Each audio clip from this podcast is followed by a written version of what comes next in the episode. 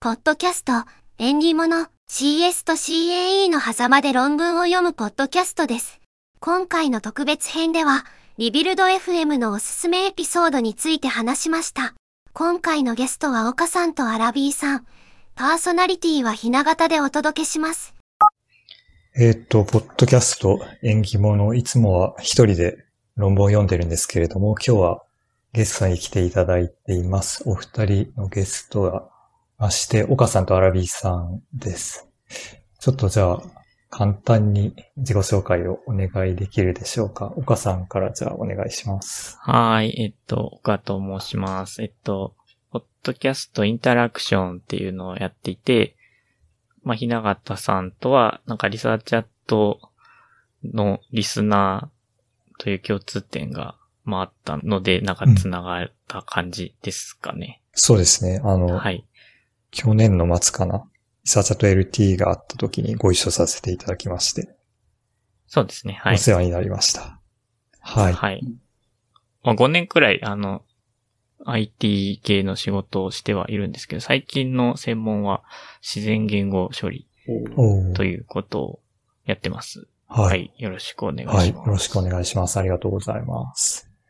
で、もう一人来ていただいているのがアラビーさんです。はい。えー、アラビーと申します。えっ、ー、と、私も、まあ、岡さんと同じで、あの、ポッドキャストの配信をしてはいて、えっ、ー、と、アラビ FM というポッドキャストを配信しています。で、この演技物も、えっ、ー、と、まあ、ひながたさんになんとなくこう、うん、ポッドキャストを、あの、自分で配信したら面白いよっていう、そう。ので、それとなく、おすすめいただいた、うん、はい。背景があって、で、そこの元々でもひなかたさんって、岡さんと私がポッドキャストでインタラクションで、あの、リビルドについて語ってる回っていうのが随分2年前ぐらいにあったやつで、初めて感想を、あの、くれて、すごい、こんな、誰、まあ、まだその当時そんな多分みんな聞いているわけ、そんな聞いているわけでもなそうな感じだったんだけど、コメントくれる人がいるんだってちょっと感動した覚えがあって、うん。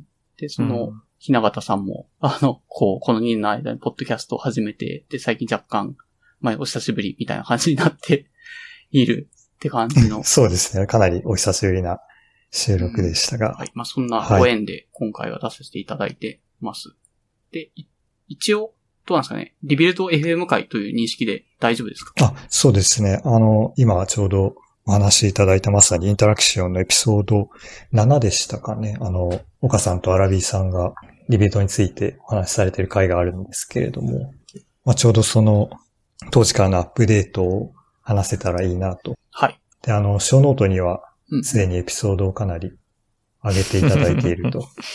うん、私のでも認識だと、前回2年前に、あの、出演、その Interaction で話した時の Rebuild プラスアルファの部分、だこの2年間で Rebuild がどういうエピソードがあったのかっていうのを自分の中でこう、洗い出して、まあいろいろ聞き直したりとかして、この回良かったねってコメントしたりするようなショーノートを書いたええ。僕もそんな感じのできました。はい。はい。ありがとうございます。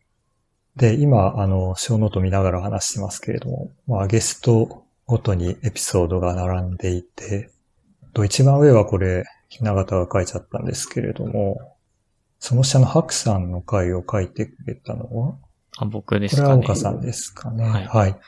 326。そうですね。えっと、まあじゃあ、 Interaction エピソード7で、あの、まあ、僕は白山推しですよっていうのを話してて、ここ2年間の白山のアップデート としては、いや別にそんなに変わってないかな。なんか、あの、頻度がすごい増えた気はするんですけど、まあまあ安定して白山らしい回があったなという感じで、で、最近、あれですね、リビルドの YouTube チャンネルであの、切り抜き動画っていうのが始まってて、うん、まあ、そこによく、うん、あの、白さんがヨタ話というか妄想話みたいなのが結構切り抜きで上がってるので、まあ、なんかリビルドあんまり聞いてない人とか、ぜひ聞いていただきたいんですけど、まあ、その中でもすごい面白かったのが、えっと、エピソード326の切り抜きで、まあ、インテルの武闘派 CEO パッド・ゲルシンガーっていうやつですね。まあ、これは、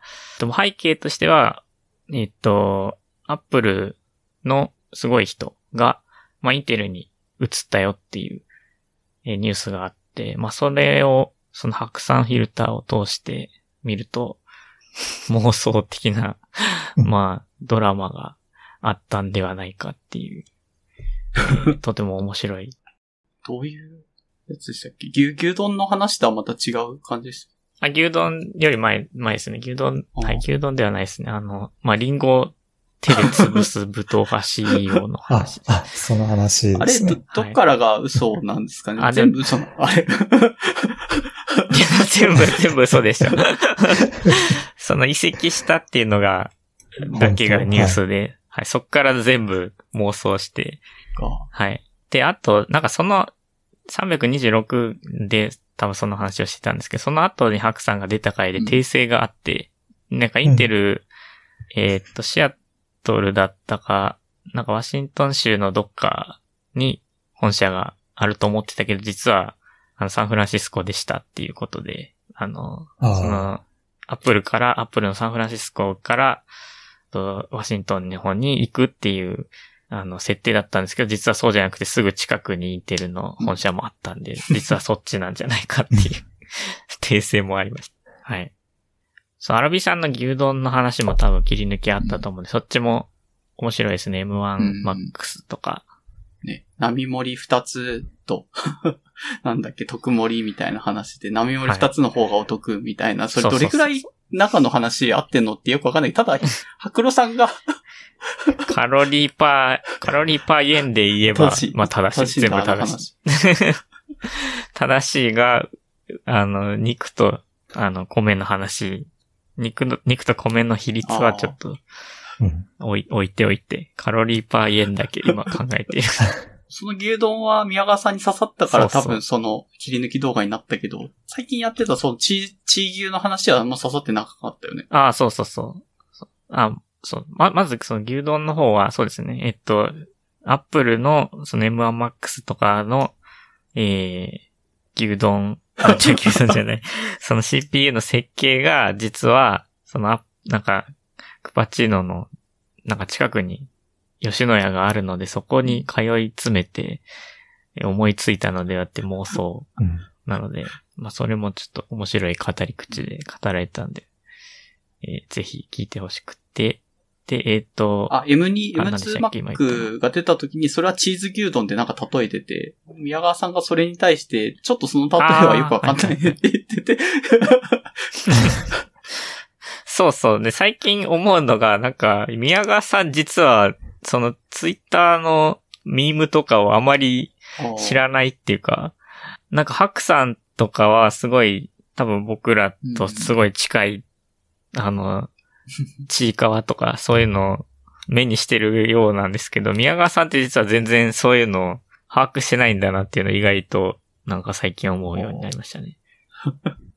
黒さんの例えが、ね、どこまで信じていいのかっていうのが、なんかただ別にし内容が正しくなくてももう、拓郎さんが牛丼とか寿司の話してればもう伝統芸能のように楽しいっていうのがこのリビルドファンの中では確立してるから、まあもう何でもいいんだなというそうですね。。はい。気持ちで聞いてます。前は寿司の例えが多かったけど、最近はそうですね。リンゴだったり、牛丼だったり。り、バリエーションが。なるほど。はい。結構じゃあそこも伝統芸能もさらに磨かれている。実はこの2年でちょっとずつ変わって、寿司減ってきてますよね、あんまり最近。確かに寿司あんまり聞かないですね。あと個人的にちょっとこの2年で、あの、人、他にあったなって思ってたのは、白郎さんがやたら短い回をリリースするって言ってもまあ1時間ちょっとぐらいとか1時間半とかっていうのがあって、うん。あーあの回は宮川さんが完全にこう1時間半以内ねとかって、なんかタイムスケジューリングをしっかりこう、事前に打ち合わせでね、握った上で白郎さんもやってるから、かなりぎゅーっと話して、じゃあ時間が来たんで今回はここまでみたいな感じの回が多分去年とかはちょいちらほら見かけられたんですけど、それは、そのね、リスナー側としてはちょっと白郎さんの良さが潰されてるんじゃないかというね、ちょっとそこはコメント、感想をコツコツ送り続けてたんですよね、去年あたり。あ、そうなんですか。これまでは、なんでしょう、2、3時間がデフォみたい宮な感じで川さんも。長くなりすぎるのはちょっといただけないっていうので、白郎さんの時だけ結構警戒して、白郎さんまた長くならないですか？ショーノート書きすぎですよとかって怒りながらやってたんでまあもうもはや、それも伝統芸能ですね。なんかカシュって近くでやらないでくださいとか。あ、ピークが立つんでっていう。そういうでもクレームじゃないけど感想をコツコツ寄せてたら、その次のか次の次くらいに宮川さんもなんか感想でやったら、その時間の尺は気にしないでほしいみたいな感想が来てたからって番組内でちょっとコメントしてくれて、届、気持ちが届いたって思ってちゃんと、届いたそこから尺2時間後になったんで、あ、よかったなという、あ最近は楽しく来てて。なるほど。あ、2時間切ってる時あも。ありましたよ。あこの2あったんでしたっ年の、去年くらいは結構来てましたあ。そうか、そうか。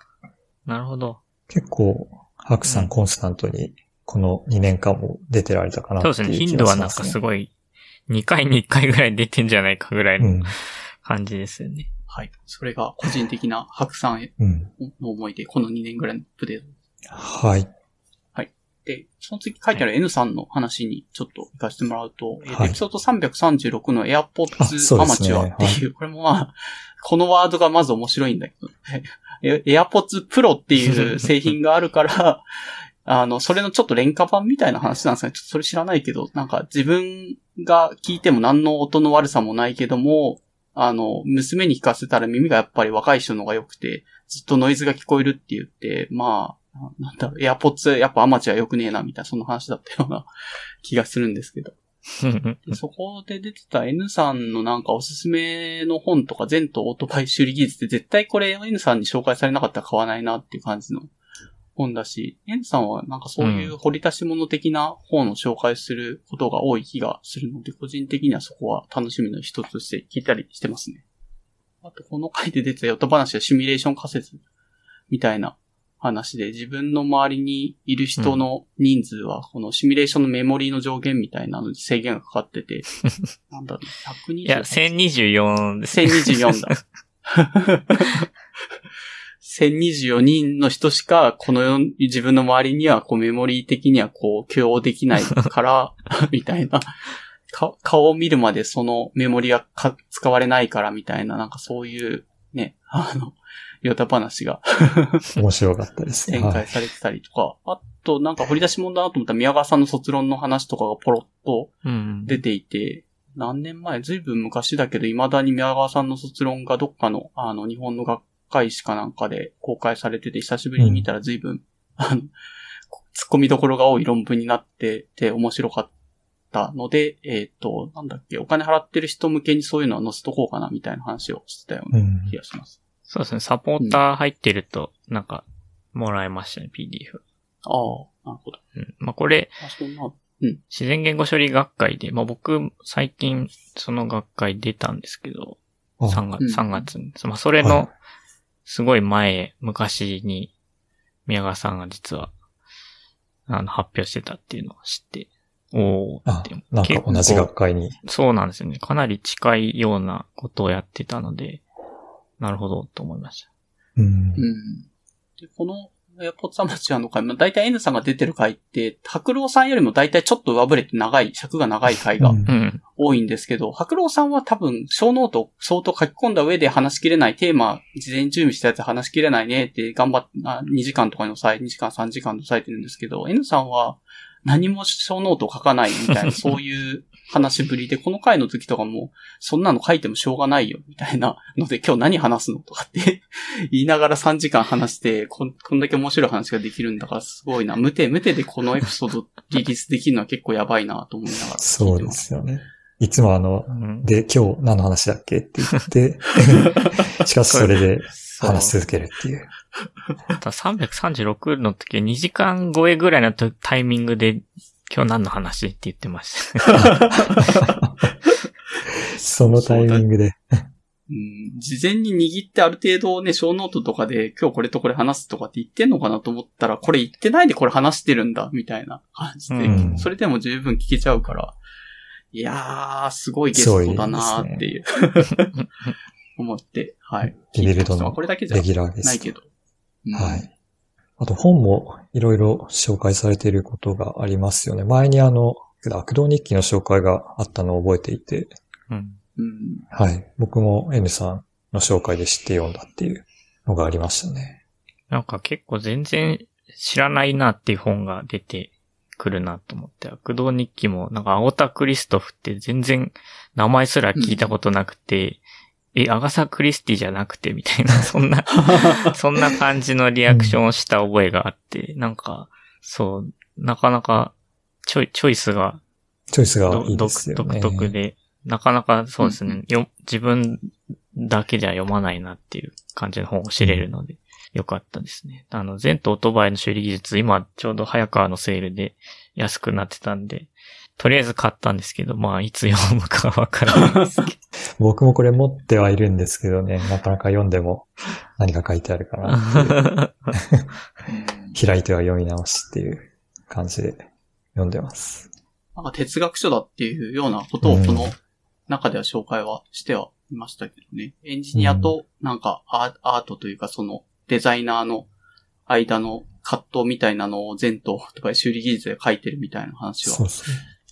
してたけど。うん、まあちょっと、まあ読んだら改めてって感じですかね。うんそうですね。ああと、シミュレーション仮説は、なんかリビルド272回、シミュレーション仮説もしてたかななんかまあ、このヨタ話とすごい似たような話をしてて、まあインターネットは宇宙人も絶対持ってるじゃんとか、まあ、そういう話をしてて、この回、始まり方とかもすごい面白くて、なんか、時計、うんさっき時計が止まってたんだよみたいな 話から入っあの、見た時に止まるとか。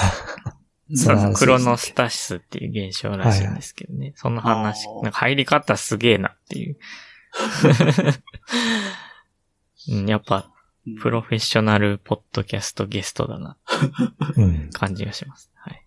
うん。隣に住んでた人が旅行先で、の一瞬だけ観光行こうって言って外出たタイミングで、ね、ばったり会った話とか、10年来のバイクの友人が日本からたまたま新婚旅行で来てうん。いて、一瞬だけ通り過ぎたなんか観光地で、ふと、早くさっさと次行くぞって仲間をせかしてたら、なんか顔上げた瞬間、その10年来の友達が目の前に立ってて、その瞬間、なんかメモリーが固定されたというか、なんかそんな話をしてましたよし。てましたね。1000 1024しか多分人が、あの、自分の周りの人は、このシミュレーターの中だと作れないから、まあ仕方なくその、その友人を出してきたんだみたいな話っていうのは、まあ歌話だけどおもろいなという。はうん。はい。で、あとどうだ？次はナンさんの復活で、こ確かにもう前回2年前の時にナンさんはもう二度と出ないんじゃないかという危惧の話をして我々、エピソード7ではインタラクションで終わってはいたんですけど、うん、なんか、そうですよね。うん、そうですね。ちょうど2年ぐらいでそろそろ出るんじゃないかって僕は言ってて、まあ、実際それからはちょっと経ったんですけど、まあ、出たなっていう。待望のふ南さん復活会ですね。エピソード293。あ、そっか、N さんと出てるんだ。へえ、珍しい。うん。そうです。あの、ちょうど3人古き、会でした、古き良き3人会ですね。この、あ、N さん、確かに。南さん、宮川さんっていう。なんか、うん。結構初期のはこの組み合わせあったと思うんですけど。うん。うん。ね宮川さんも、この二人を一緒に出すのはちょっと贅沢すぎるみたいな感じになったんですかね、最近。いや、どうなんだろう。まあまあ、そうですね。わかんない。この回も結構長かったような気がしますね。うん。まあ確か3人で喋ってる。あ、3時間半か。うん。うん。結構いい長さ、3人で話す。うん。ボート生活の話をしてるんだけど、残念ながらその、ボートが売ってしまったっていう話をうん。していたような記憶があります。そうですね。コロナもなんか話で出てました。コロナでなんだかんだボート生活本当に苦しかったみたいな。うんそう。どこにも寄れないし、みたいな。ちょっと自由気ままにとかって思った以上に、ただボート生活でコロナ禍はすごい苦しいみたいうなんので、早々に売り払ってしまってっていうような話を。確かそうか、これ3人会かしてましたね。うん。で、その後ちょいちょい出てきてくる、そうでナンさん出てくれていて、なんかカラーは変わりました、ナンさんって。ちょっとあんまり、カラーは、なんかそんな変わってないっすよね、結局。あんまり。うん。うん。そうですね。一番そのボート生活挫折した話が結構インパクトがあったうんうようなんう気んがして、あとは結構南産カラーは引き続きそうですね。アンアンチプラットフォーマーっていう感じの、あなんか、かい感じは維持してて。うん。うん。そうですね。僕結構、何三回、毎回なんか印象に割と残ってる感じがありますね、復活後のやつは。で、うんエピソード298は、えっ、と、印象深かったのはニュースとの向き合い方みたいな話をしてて、まあニュース立ちをしてたとか、うん。なんかそういうのした方がいいみたいな話をしてて、まあ確かにニュースをそう毎日毎日追ってても疲れてしまうんで、うん。うん。これは確かにいいなと思って、まあ僕もなんかやろうと思って、まあ、まあ新聞取ってはいないんですけど、なんか新聞って日刊だけど、例えば週刊とかぐらいだったらちょうどいいニュースとの付き合い方なんじゃないかなと思って、週刊誌、まあニューズウィークの日本語版とか、その Kindle Unlimited で読めるんで、ちょっとそれを毎週読んでみるかみたいなのを試みたんですけど、結局、なんかデジタルで 毎週読むっていうのはなんか難しくて挫折しましたね。紙で届くと多少は意識が向くけど、デジタルだとちょっと素通りしちゃうとこそうろがあなんでるかもしれないですすね。ね。うん。いや、結構ニュースウィーク中身は結構いいなとは思ったんですけど、うんうん、うんなんか毎週読むという習慣づけが難しかった。はい。それこそあの、えっと、ヒゲポンさんのいかにして習慣化するかっていうエピソードがうん前にありましたけど、うんああいうのが参考になるかもしれないです。確確かに。それをもう一回聞いてチャレンジするはい。が、えっと、そうですね。なんか、実践してるのはもう一つあって、あと、うんリビルドの318のぬ何3回ですけど、これデカフェについて話してるんですよね。で、おうえっと、まあ、デカフェいいんじゃないかみたいな話をしていて、で、これ見て、まあ確かにってなって、まあ僕は 影響されやすいんで、実際にデカフェ生活を始めました。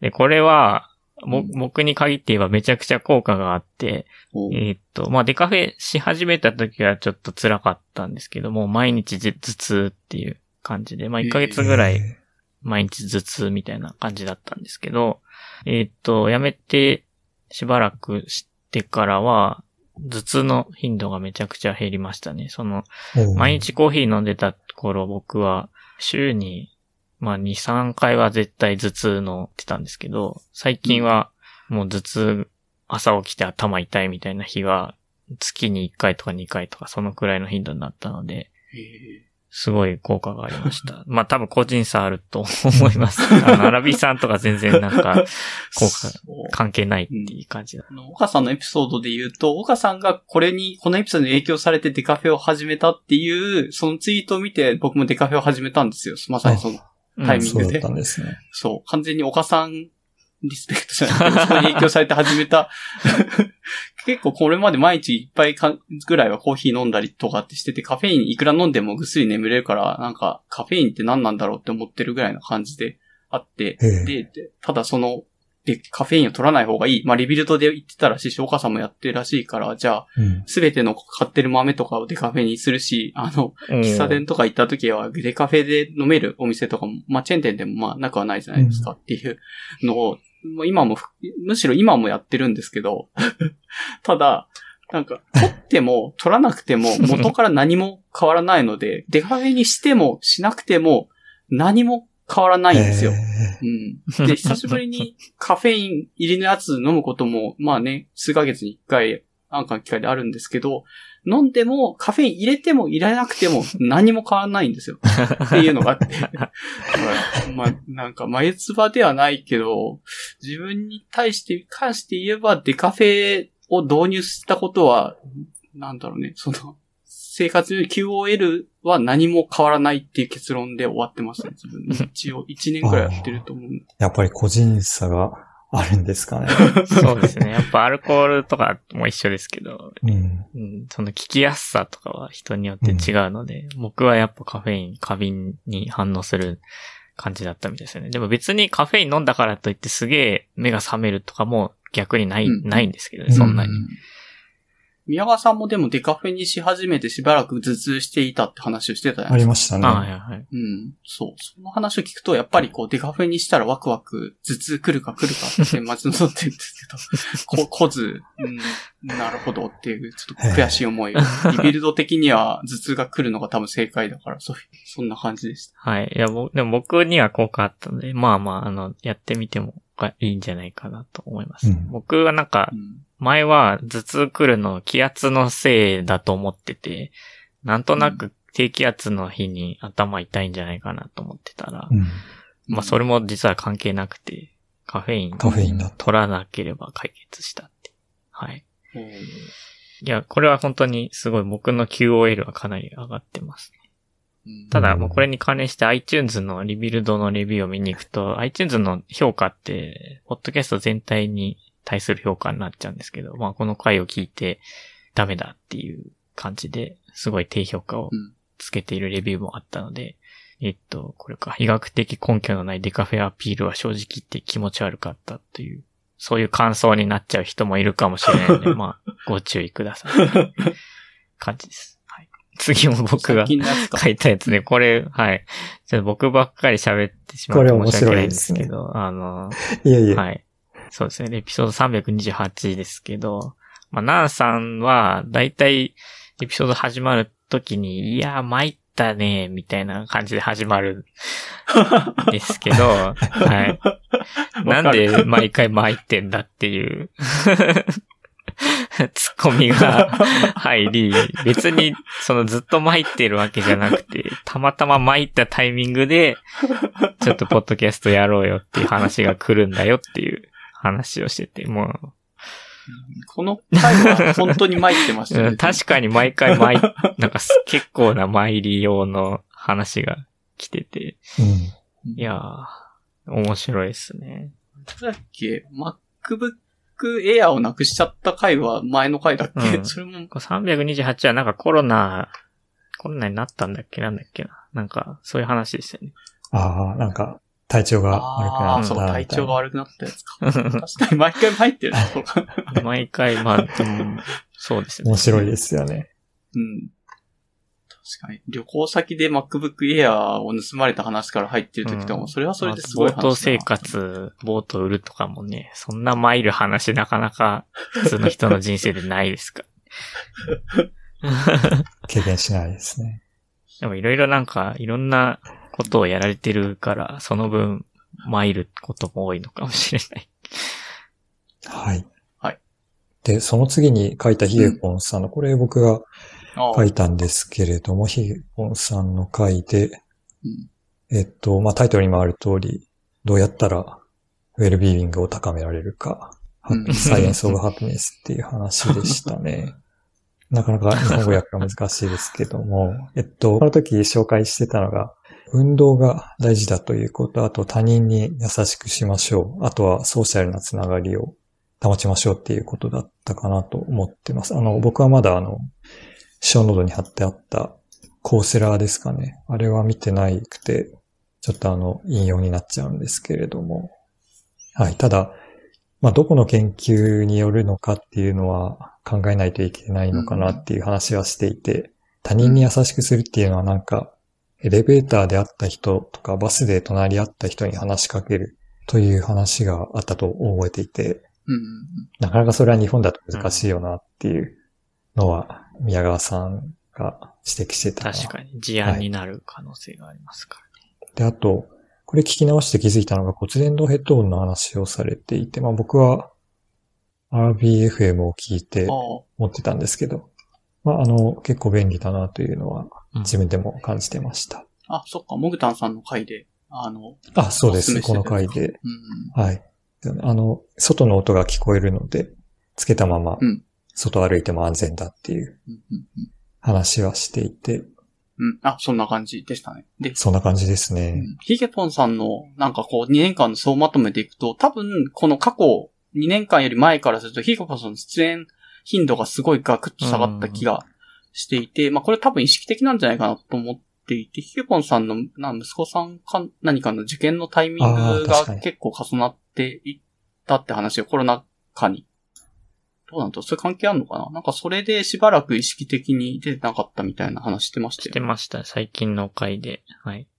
受験がいかに大変なのかっていう、あの、一発勝負何にもかかわらずコロナになったら終わり、終わっちゃうって考えると、親がどんだけ努力しても、あの、なんだ、そのリスクを取らないように、取らないようにっていう、それと、でもなんだっけ、リビルトに出ない話っていうのはどう、どこで繋がるんでしたっけ？あの、なんか、突然ちょっとタスクが出てくる可能性があるので、ああ、そうそう。なんか、あらかじめ予定を決めるとかが難しくて、うんまあ、ゲーム、別にゲームしてるじゃんみたいな言われるけど、ゲームとかは別にする時間はあるんだけど、うんなんか、その、うん、この日は必ずこういうことをしないといけないみたいな予定を決めるのが難しかったっていう話を、エピソード330の最初の方で多分してると思います。ああ、そうですね。息子さんのその受験の何かとっさにこういう事務手続きをしてくださいとかっていうタイミングが入るかもしれないところで、ポッドキャストの予定とか、まあ2時間とかそういう尺を抑えることができなかった。まあ、いかにはもヒゲポンさんらしい、あの、あまあ、息子さんの受験を最優先にした結果、ちょっと、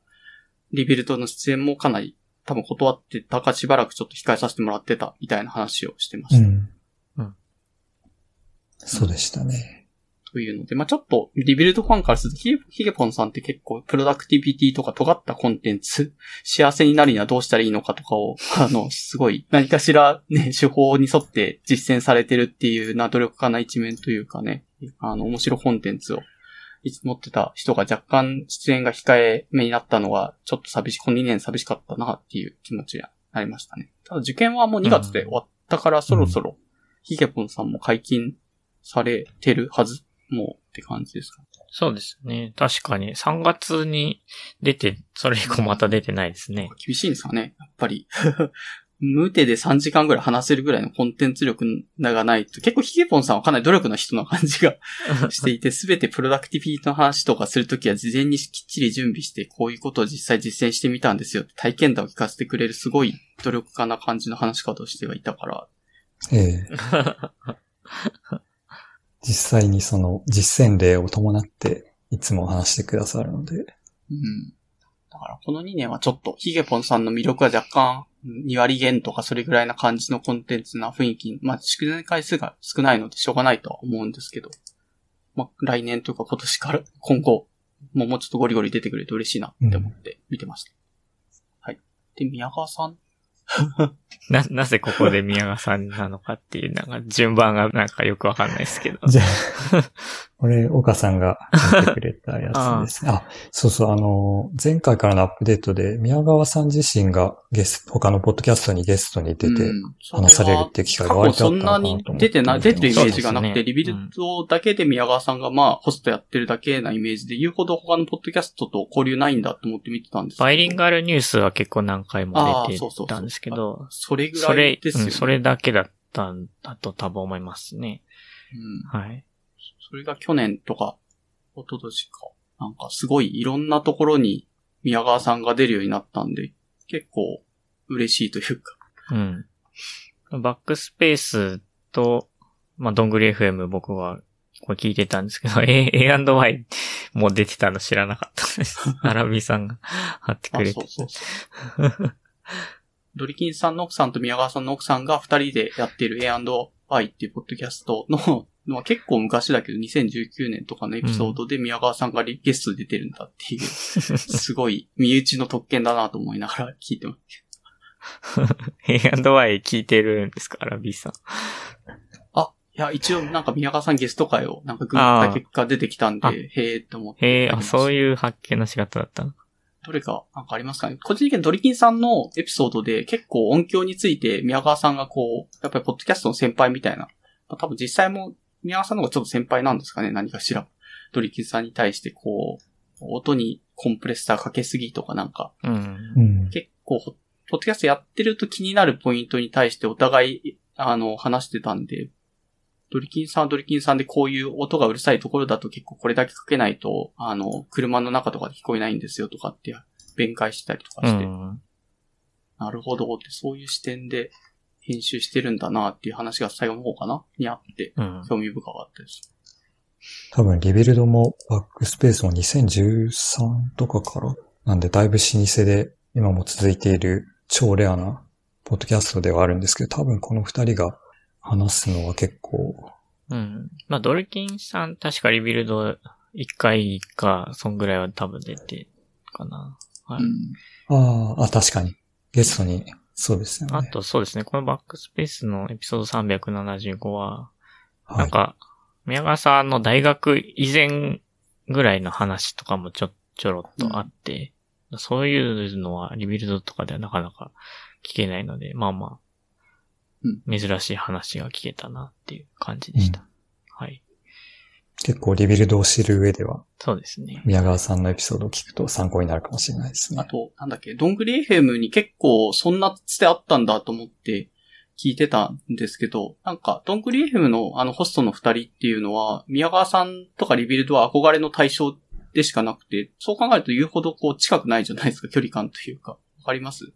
うん。で、じゃあ、ど、どこのつてで行ってんのかなって思ってたら、えっ、と、どこだったかな？えっ、と、くしーさんがおっさん FM で話してた時に、そのどんぐり FM の裏どんぐりみたいなサイサイトというかそういうサポータープログラムみたいなのがあって、そこでくしーさんが宮川さんがゲストで出たら絶対面白いみたいなので企画を全部して、じゃあ今日こう宮川さんに、宮川さんとは多分くしーさんは、まあ、昔からのこう IT 業界での知り合いだったっぽくて、そういう裏、裏で完全に、あの、どんぐりサポーターの人が暗躍した上で、今日はこちらにセットングし、セッティングしておきました、みたいな感じで、えっ、と、夏目ぐさんとこう、なるみさんの二人に対して急に、あのサプライズ的に宮川さんを呼び寄せて、へー ゲスト会が実現したっていう話をしていて、その時に宮川さんがクシーさんに、で、クシーさんって、あの、このどんぐり FM の何なのって言われて、確かに何でもないんですよ。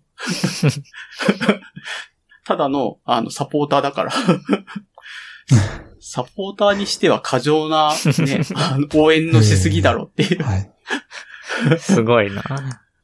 そんだけ強力なサポーターがつくと好きなポッドキャストのホストの人すらゲストに呼べるようになるんだっていう、なんかすごいエピソードだなと思って聞いてました。おー。まあ、興味があればぜひ、おっさん FM のくしーさんの回でそんな話をしてたんで、ぜひって感じです。ほい。じゃあ次、ルイさんかあ、な。はい。そうですね。あ、これ僕が挙げてたのか。この時あの、働き方の話をされていたのを覚えています。仕事を2ヶ月休んだら働くモーメンタムが失われた、あるいは失われかけたといううん。話を、あ、これちょうど宮川さんがされていたのか。ルイさんが無職になっていて、宮川さんも仕事2ヶ月くらい休んでいたという時の回ですね。で、これ聞いて思い出したのが、インタラクションのエピソード7でも、なんか岡さんが似たような話をしていたような気が。これ全然覚えてなくて、ひながたさんに言われたので聞き直したら、えっ、と、はい。39分頃に、そういう話を、そんな感じの話をしてたっぽいんですけど、っていうのを聞き直して、うんえっと、39分頃っていうのが分かったんですが、聞き直した内容をまた忘れました。ので、ど、どんな話をしてたか忘れ、多分全然、あの、深い話してないと思います。っていうので、まあ、興味、興味があれば聞いてみてください。これの、ルイさんの、あの、エピソード324の回は、すごい、神回かなと勝手に思ってはいたりはしたんですけど、お互い、なんか人生の分岐点みたいなタイミングじゃないですか。宮川さんも今いる会社でもう随分長く6年とか何年とか働うんかれた上で、若干こう退屈なポイントが出てきたというか、やってることも似てきて部署を、まあ多分そのタイミングだと一旦こう2ヶ月、3ヶ月でしたっけ？休職を挟んでいて、日本にその間に年末来てたりとかするタイミングで、で、ルイさんはルイさんで多分 Google をこうコロナのタイミングで、なんか出社もなくなって、すごい人たちが周りにいる環境に働けるっていうことは結構多分、ルイさんのモチベーションとしてあったっぽいんだけど、コロナになってそういうのが在宅ワークになってちょっとここにいてもなんかつまんないなってなんとなく思ってたような話をされていて、そういうそこそここう僕らより上の年次のこうエンジニアとかの人がキャリアの途中でね、あのもうこれを俺は一生やって飯を食ってくんだとかってまあそういう気持ちでやることもできなくはない感じの人たちが、なんとなくこう退屈だなとかつまんないなとかっていうので、自分の身の振り方を、あの、なんと、ルイさん結局フィリピンとかに行ったんでしたっけこの後。まあ、シンガポール。シンガポールか。ですね。はいはい。うん。そう。シンガポールに Google を辞めて、しばらく日本でこう、無職と、無職なのかな 一応、無職。無職だけど、まあ一応リンカーは、なんかつく、一人作ってるっていう謎の謎の人。人ですね。オープンソースを一人で作ってる。はい。うんっていう、そのリンカー作りの話とか、まあ、その無職時代の日本にいた時のリンカー作りの人、みたいな感じの話してて、うん、結構、なんですかね、そういう年次の上の人たちも、なんか、ただ仕事しして、それに楽しいって言ってプログラム書いてたりとか、ライフワーク邁進してるだけじゃないっていう、なんですかね。なんか自分たちと結構近い、なんか迷いを抱えるタイミングっていうのがあるんだなっていうのになんか、へえって思った感じなんですけど。っていう感想をブログでポストしてるんですけど、岡さんにその話したら、なんか岡さんは、なんかルイさんのリンカーの開発の仕方の方、ところがすごい面白かったって確かコメントしていたような気がします。そうでしたっけ？何も覚えてないですけど。そうでしたっけ？ちょっと、すみません、忘れちゃいました。なんかリンカーの開発も確か面白いじゃないですか。こう、ちょっと、なん特に公開されてない仕様だけど、なんとなくこうじゃないかなとかっていうのをちょっとずつちょっとずつなんか積み重ね積み重ねて変えてってバグが、とかエラーが出るたんびに一個ずつ一個ずつなんか、うんか仮説を立てながら潰していくみたいなうん話を、かなり泥臭いようなことをやってるんだな、みたいな話をしていて。た、確か、確か、お岡さんからそこが面白かったっすねって言われた記憶が。ああ、なんか全然覚えてないですわ。すいません。いや、でも、はい、アルビさんおっしゃる通り、やっぱこの人生における結構、なんか大きなターニングポイントみたいなところで二人が喋って。るので、はい、すごい面白い回いいですねですね。はい。あ、じゃあ次でいいのかな？はいはい。あ、これも、ひな形が挙げた、川口さんのエピソードですね。これ、なかなか面白かったのが、なんかエンジニア、あの、自分が得意じゃないことにも挑戦して少しずつ上手くなっていくっていうのが、なんか割とエンジニアリング的だなと思って聞いてました。あと、まあ一方で合理的でないことをやると、そこに発見があるということも言っていて、まあなかなかバランスではあると思うんですけどね。面白いなって聞いてましたね。一つあったのが、リビルドが300回も続いているのはなんでかっていう継続についての話があって、まあ宮川さん的にはそのリスナーに伝えたいことはそんなに強い、えっ、と、はっきりしたものはなくって、話を聞いている中で受け取るものがあればいいなというようなお話をされてたんですけれども、まあ、岡さんもアラビーさんもここまでポッドキャスト多分2年か、もっとですかね、続けられてると思うんですけれども、その続いている原動力って何なのかなっていうのをちょっとここで思いましたね。うんなる。本当に宮川さんも結構とっさに振られたから、そんなに綺麗な回答して なかったんですよね。うん。そうですね。そう。なん。となく、あの、自分がもともと話したい、何かしらこうね、あの、アメリカに住んでて多分日本語を話すタイミングも少なくなってたのかなってなんとなく思うんだけど、そのタイミングでちょっといろんなことを友達とかで話したいから始めたけど、だんだん、あの、友達とかその周りのいるエンジニアの人の話を聞いていくのが面白いうんっていう風になった。で、気づいたらなんかそん、とりあえず続いてるみたいな、結構ふんわりした。うん話をした上で、まあ今聞かれたからとっさに答えてるだけだって結構適当かもみたいなことで。ちょっと補足してましたね。そそううそうそう。な聞きたいの方にシフトしてったんだって言って、その後になんか突っ込まれて、じゃあ、その宮川さんが聞きたいって思ってるだけの話を聞いてるリスナーって何なんですかねって言われてて、何なんですかねって言ってた。ありがたいですよね、とは思うけど、多分宮川さんもなんでこのポッドキャストが人気か言うほど多分分析してないのかなって。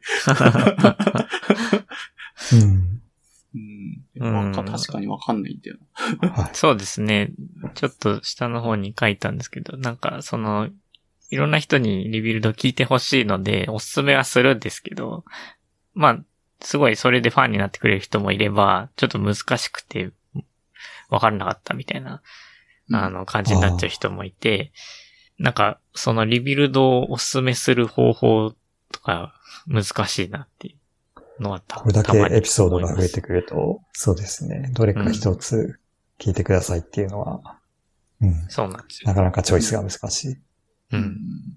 まあ、継続とかに関しては、まあ僕も、なんか、宮川さんの答えに近いかわかんないですけど、まあ、楽しいからやってる感じですけど、うん。はい。まあ、あんまり、その、頻度的にはそんなできてないので、まあ1ヶ月に1回、なんとか頑張ってやっているっていう感じですね。アラビさんはどうなんでしょう？うん。自分はもともと多分自分で話すよりかは話聞こうかなっていうぐらいな、なんですかね、自分がコンテンツとしてこうリビルドとか聞くのが好きだけど、すぐ一週間聞いたらなくなっちゃうのが嫌だっていうのがあったんで、自分自身でコンテンツを出していけば聞くコンテンツが増えるかなって思ってうん。やってるのがあるので、あんまり話したいっていうよりかは聞き、聞きたいかな。むしろ自分がホストしなくても正直言っちゃいいかなって 気持ちはすごいあるんですけうど。ん。うん。あまあ、つ、うん。継続はどうなんですか？岡さんは多分もう2年、今日続いてる、2年半ぐらい続いてる感じかな？と思うんですけど。かな？はい、うんそのくらいですかね。はい。やめようかなとかっていうのはありますかね？あー、なんかまあ、めんどくさくなったら そうですね。やめちゃうと思いますけど。うん。うんう。ん。まあ結構もう、なんか大体最初の方に、その、呼びたいと思ってた人とかは大体呼び切ってると思うので、あとは、うん。新しい人を、なんか出てもらうか、あの、リピートで出てもらうかっていう感じだと思うんですけど、うん。うん。はい。うん、まあまあ、なんか、飽きずに、地味にやっていこうと思いますけど。うん。はい。か結構リピートはなんか上手い手法だなっていう。まあリビルドもだって N さんとか白郎さんとか、まあ何度も何度も出て、別にそれでコンテンツとして楽しいっていう。まあそりゃ、うん、そ毎回新しい人っていうのはまあ無理ですからね。普通に考えたら。はい。そうそう。前回アラビ FM の振り返り会を収録した時にもその話が出て、なんか一応新しい人を呼ぼう。もともと新しい人ばっかり出てるようなポッドキャスト、毎回毎回新しいゲストがなんかその人の何かしらの経験談みたいなのを話してくれたりとかっていうおすすめの話をしてくれるっていうことが多かったんですけど、今年のシーズン2になってからは結構なんだかんだ過去外で出てくれる PJ さんとかウスターさんとか、まあ、マラスさんとかがコツコツ出ていることが多いねっていうフィードバックをもらって、うん、まあ、ちょっとそれはそれで、なんですかね、新しい人の方が聞きたいっていう人もいるけど、まあ自分は別に、あの、面白い話をしてくれる人であれば、何度も何度も同じ人の話聞きたいって思う方だから、どっちもあってもいいかなって思ったりはしているっていうところがはい。ありますね。何回か来ていただいているゲストの方は、結構いろんな引き出しを持っているなっていうのは聞いてて思っていて、まあその意味では何回も、はい、来て話すっていうのは面白い試みだなと思いますね。そうですね。やっぱ何回も話してることによってその人のパーソナリティとかが分かってきて面白いっていうのが結構あると思うので、うんまあ、ハクさんとかも多分そうで、なんか、その毎回ハクさんの話を聞いてるから、だんだん面白くなってきちゃうっていう感じな気がするので、そうですね。はい。リだからは、ね、綺麗に調教されてますよね。あの、寿司エピソードとか。そう、そうなんですよ、ね。正直、牛丼とか寿司エピソード出た時に別に、あの CPU のアーキテクチャとか、それを分かろうと思って聞いてないと思います。そうですね。そういうお約束とかが分かってるから面白いとかもあるので、うんまあ、そうすると、初心者の人に、とりあえず白山会がめっちゃ面白いから聞いてよって言っても、うん。はってなる可能性があるんですよね。確かにな、うんうん。だからまあ、そういう誰にも初めて聞いても面白いっていうのは多分初めましての人の方がそういう話はしやすい。なぜなら、あの、うん初めてだからに自己紹介もするだろうしってうん。あるんですけど、2回目、3回目ってなってくると、あの、過去1回話したんで、あの、詳しくはそちらってどんどんなってくるから、より深くなっちゃうので、うん。聞いてる人も、これまで聞いたこ、レギュラーで聞いてくれてる、ずっと聞いてくれてる人は多分楽しめるけどっていうコンテンツになっちゃうっていうのはありますよね。うん。うん。まあまあ、しょうがないと思いますね、それは。そう。まあ継続はどうなんだろう。継続、うーん、なんか気づいたら続いてるというか、収録が結構ゴリッと入るから、なんかせざるを得なくなってるなのかな。でもそれ続いてるとあんま幸せではないです。野家さんぐらいの ペーペースで、そうですね、ペースを守りつつ、はいそう。まあ、アラビさんは多分、そのキャパシティが多いから、確かいいと思にそうれんですけど、は、僕がもうアラビさんのペースでやってたら多分もう嫌になってやめてますね。そうですね。まあ、工夫は、他さんほど多分編集に力をかけないような、あのやり方でやってたりとか、まあそういうの多分聞いててちょっと聞きづらいところあるかもしれないんですけど、まあまあ最低限ぐらいな感じでやっているので、うん、意外とそこ大事かもしれないですね。手間があーたくさんあると続きけたくないというか、しんどくなっちゃうので、あの、楽にやった方がいいかなって個人的にはうん。思ってますけど、うんこう、取って出しで出してるみたいなところもあるけども、まあ、ちょっと最低限の、あの、リビルドって音の音質こだわるじゃないですか。多分。はい。それはなんか、ドリキンさんも話してたんですけど、日本のポッドキャストは一様に音がいいのは Rebuild を参考にしてるからだ、みたいな話をしていて。まあ、そういう、なんですかね、 Rebuild が築いた文化みたいなのはちょっと大事にしていきたい気持ちがちょっとリスペクトしたい気持ちがあるっていうのがあるかうん。まあ、だだからといって、音が悪いとか音がちっちゃい、なんか、ポッドキャスト自体をなんか聞かないかっていうとそうでもないし、まあ中身が面白ければ、それはまあ何でも出してくれ、継続して出してくれるだけで嬉しいという気持ちではいますって感じ。うん。うん。お母さんよりも、はいでもひなかたさんも、ポッドキャストやっていて、まあ結構今は、あの、若干間が空いてはいるんですけども、そこの継続とかについてどう考えます？そうですね。まあ今話してもらったのとも関連するんですけど、結構僕は手を入れて、音源に手を入れるというか、編集を入れているところがあったので、まあそれもあってなかなか腰が重いなっていうところはうん確かにあったんですよね。うん。まあたかだかは10分ぐらいなんですけれども、まああとは慣れとかもあるのかな。慣れ。ああ、まあ、それは、はいああると思いますね。間がはい空いちゃって、編集のやり方忘れちゃったとか。うん。そうですね。まあ、正直音声処理はなんかある程度自動化するプラットフォームみたいなのがあったらそこにもう全部一任して投げときゃなんか吉名に全部綺麗にやってくれるみたいなのがあると、それでいいなと思ってるけど。いいですね。う。うん、今はちょっとないから手でやってる、マニュアルでやってるところもあったりとかするけど。まあ、まあ、やっぱりね、あの、ゲストのアサインめん。どくさいとかもわかりますけどね、お母さん。とかはうん。そういうペースの作り方をしているのかもしれないん。です。うん、もうなんか、そうですね。ああ、連絡しなきゃなーっていうのをずっと思って 何ヶ月も過ぎたりしてます。だから、そう、今回のは、ひ本当にひながたさんから言ってくれたので実現してて、まあ僕あになんか一任されるともう永遠に連絡がいかなかったりするので、今回はちょっとひながたさんが言ってくれてはい実現してよかったですね、本当に。あ、ああいい。きっかけはインタラクションエピソードの7ですね。あれは本当お二方の会話がうん。面白い。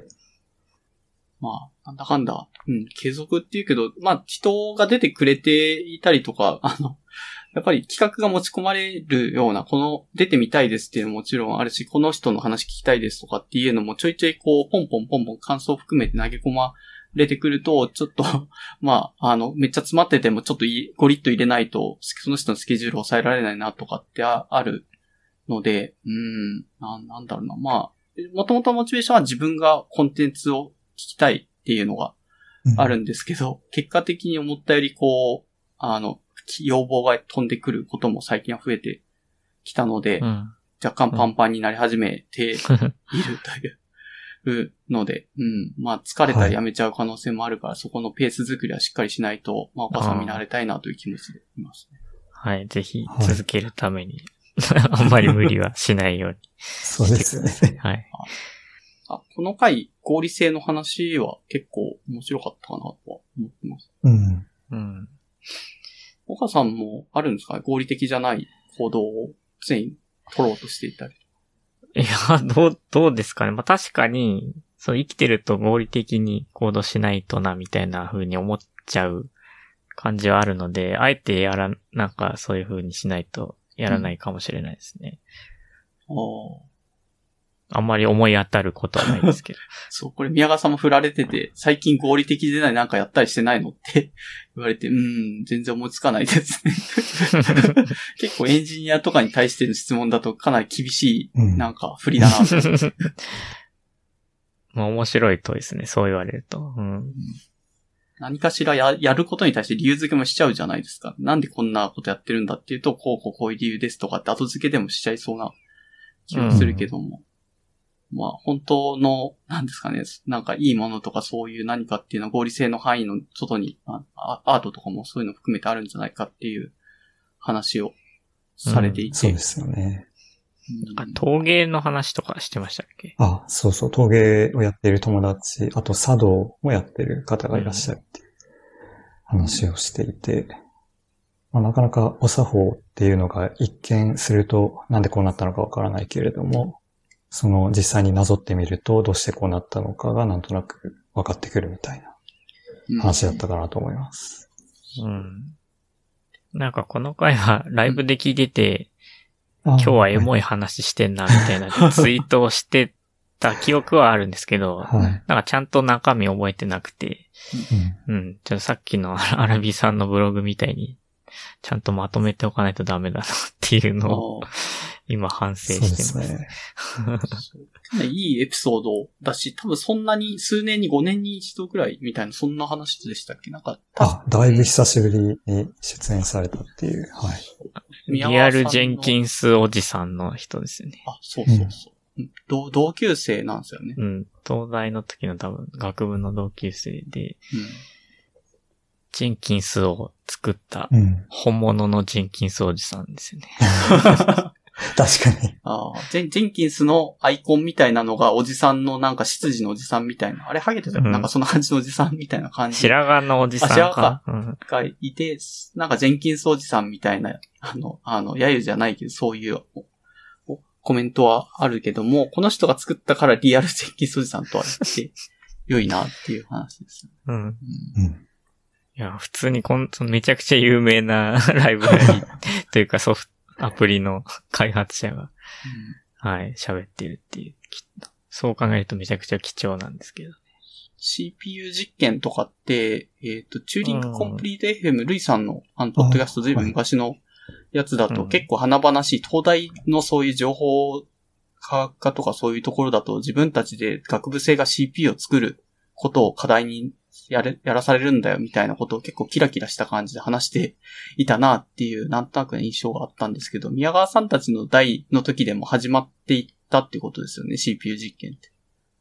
うん。はい。でそうだったかな。はい。うんその話を聞くと、そんなにキラキラしてないんですよ。なんか、宮川さんの代の時は急に CPU 実験とかっていうのに、大学2年生まで何もろくに勉強してなかった学部生に対して、教授が CPU 作ってみみせいみたいなので、ポンってお題だけ投げられて、あとは放置みたいな 状態で、うん正直あの授業何の意味があるのかわかりませんでしたよ、みたいな、なんかそういうありがたみのないような 話を宮川さんがされていて、ああ、やっぱ中にいる人とかの感想を聞くと、なんか言うほどこう、キラキラしてないんだなっていう ので、ちょっと印象が変わりましたね。っていうか多分時代の、あの、違いっていうのもあって、多分最近は本当にどんどんレベルがめちゃくちゃ高くなってきてるっていうこともあると思いますね。なるほど。確かに。そういう先立ちたちがすごいプログラマーになって、なんですか、未踏とかああいうところで、あの、華々しく成果を出しているっていうような流れができて、今はできてはいるけども、宮川さんたちがいた時は、教授がノリでよくわかんない講義考えてきやがったみたいな、そういう感じの授業だったんじゃないですかね、話聞いてると。うん。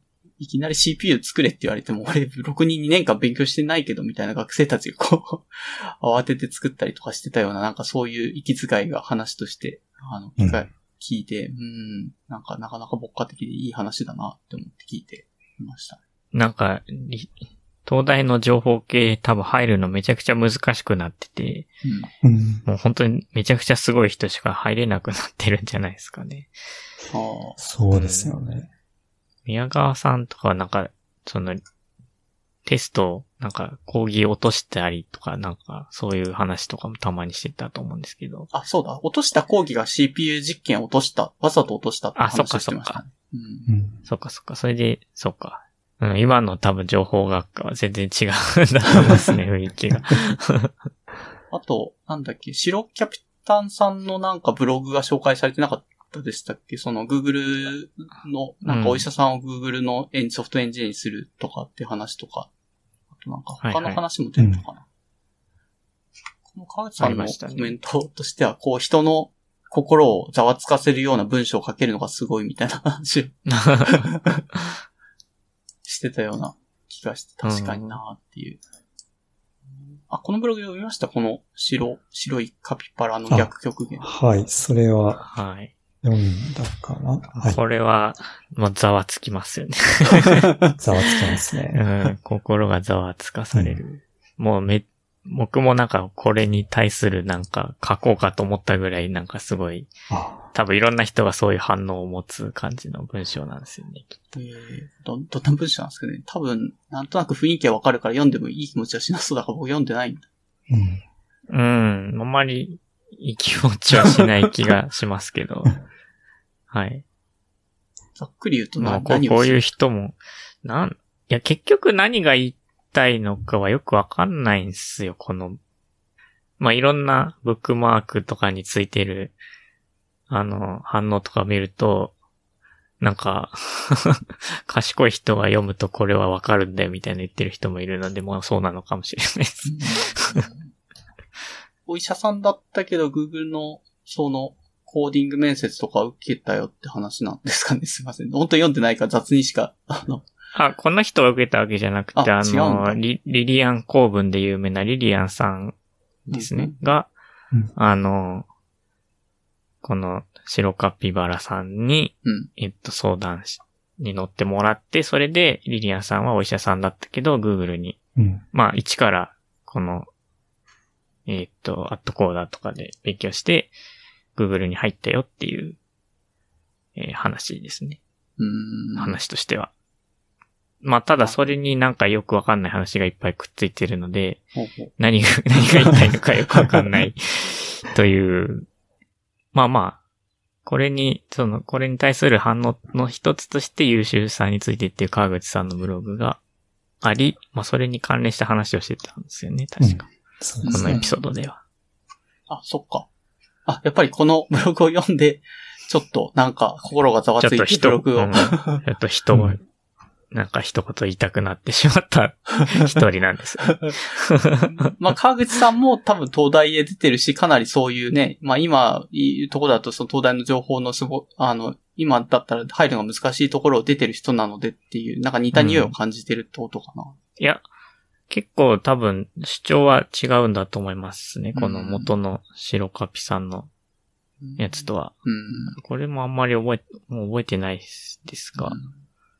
なんか、いただきは一つでないとかっていうので、なんとなくその、都会のローカルな、あの、なんですかね、そういう中高一貫校、進学校のすごいところにいて、東大に入って、トップオブトップみたいな感じでやってた人が、あの、そこ以外は頂上じゃないんだ、みたいな、そういう若干ね、あ田舎とかそういうところを揶揄しながらね、あーはいはいはい外すような確かに。ことを話してはいるけども、でも頂上は一つじゃないんだっていうようなことが多分えー読んだ結果言いたかった。川口さんのなんかブログは読めば多分何を言いたいかなんとなくわかる感じになってそうです。はいうん、まあそれは多分ちゃんと してると思い うんます。段落とかもわかりやすいし。はい。あるのかもしれないです。確かなるほど。まあ、あえて、あえて読まない方が多分精神衛生上いいと、なんかと思ってはいたから、僕は。に。うん。まあ今、ちょっと頑張って、あの、はいつ。まみ読みで感想を述べましたけど、そんな印象を受けて、まあ、まさかこの、結構だいぶ経ってからこんな話すと思わなかっそうですね。これ、記事1年ぐらい前の話た。はで。い。はい。まあまあでもちょっと今喋ったんでなんかいろいろ当時思ってたモヤモヤをちょっと解消されたかもしれないです。はい。で、次、あの、まあ、結構、川口さんの話で随分盛り上がっちゃったけど、関西、関西さんは個人的にはちょっと押したいなっていうエピソードだと、な、たまにしか本当出ないんですけど、うん。かかなりコンテンツとか、なんか、最このエピソード、310の Face in the Box っていうエピソードだと、将棋の、急に将棋ファンになって、まあ、藤井さん多分ファンだとは思うんですけど、そういう話とかっていうのもそうだし、まあ、もともと多分財務の開発を個人でしていたっていう、なんか黒話とかで過去へ出てますよね、リビルド自体。はい。なんか通勤電車の中で開発したとか、そういう話ありましたね。ううんん。個人開発ってそんなに恵まれるっていうかなんか実ることが言うほどこう、ユーザーがついて大きくね、スケールするってことがあんまりエピソードで少ない気はするんですけど、財務は完全にスケールしちゃって、なんかそこそこ家計簿アプリとしてはなんか有名で根付いちゃってるのが、個人でアプリで作ったのがスタートなんだって考えると、すごい先見の明というか、ビジョンを持った上で開発したんだなっていう感じですよ。うん。まあ基本は、まあそういうのだと成功した前提でテレビに出てますみたいな話してましたよね。コロナの影響で。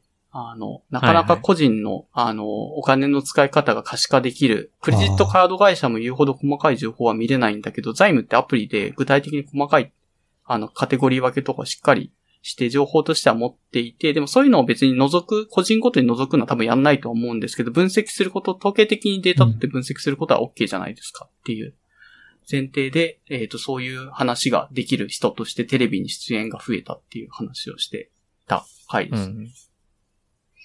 僕もなんかこのエピソード聞く前にニュースゼロかな？かなんかで出てるのを見たんですけど、なんか、この、その財務のコロナの影響の話で出てるのかと思いきや、普通にコメンテーターとして ずっといるんですよね。で、なんか全然関係ないニュースとかにもコメントを求められたりとかして、本当にすごいうん普通のコメンテーターとして、あれ関西さん出てると思って、お面白かったですね。はい。もともと、どうなんだ全然エンジニアでもなかったけども、なんか記者を3年間とかやった後に、あの日経 BP とかでエンジニア職で転職して最初はどうなることかと思ったけど、みたいなそういう話が。あそうですね。あの、小ノートに貼ってもらった記事を読んでると確かに、あ、これ知りませんでした。そうそうそう。確かに日経 BP で記者した後に Web ベンチャーのところに行って、そこでなんとなくプログラムがちょっとずつできるようになってきたからっていうので、3社目で働きながら個人デザイン作ったっていううん。ので、うーん、なるほどえー、。すごいな。すごいですよね。こういうのは、何かしらプログラムやってる人としては、狙っていきたいポイントではあるかなっていう気はしたり。まあ、言うほどなんかね、財務の開発エピソードはリビルドでも話してはいるけど、なんかこういう成功談として話してないから、なんか断片的にすごい大変だったんですよ、みたいな。雑談寄りだから、まあ、ふんわり聞けはしますよねっていうのと、個人的に推したいのが、コンテンツを紹介してるのがなんか外しがないというか、面白いコンテンツの紹介の仕方が多くて、関西さんもっと出てほしいなって勝手に思ってます。うん。定期的に。で、そこで出てた、なんか YouTube のミリオンタックってジャンププラスがやってる、あの、編集者と、あの、新人漫画家のタッグを組んで、えっ、と、4回、3回かな、3回ぐらい漫画を、ウェブ漫画とかツイッター漫画みたいなの書いて、なんかうん1位から6位とか順位付け、あ1位が3位かとかって順位付けをするみたいな、そういう YouTube の回があって、普通に関西さんの紹介、推しで見たらめっちゃ面白いっていうのがうんあ。ったっていう感じか。はい。財務とかはみんな知ってるから、あれですかね。お初めての人におすすめするのもいいですかね、もしかしたら。そうですね。開発の裏のエピソード。うん、ま、ただここで紹介したエピソードよりか、この1個前の時の方が312は、うん一応この2年間の間で関西さんが出たのがこれだったからっていうのであげたうん。感じだけど、もし話を聞くのはもうちょっと過去の関西さんのエピソードから遡って聞くと面白いんじゃないのかなっていう記憶が。うんうん。5回か、アフターショー含めて、今見てるんですけど、5回ぐらいなあので、、そんな少ないんだ。うんそうですね。結構レアなゲスト。うんまあ逆に、あの、5回なので、新しい人にも聞きやすいっていう。あ、確かに。うんはいなるほど。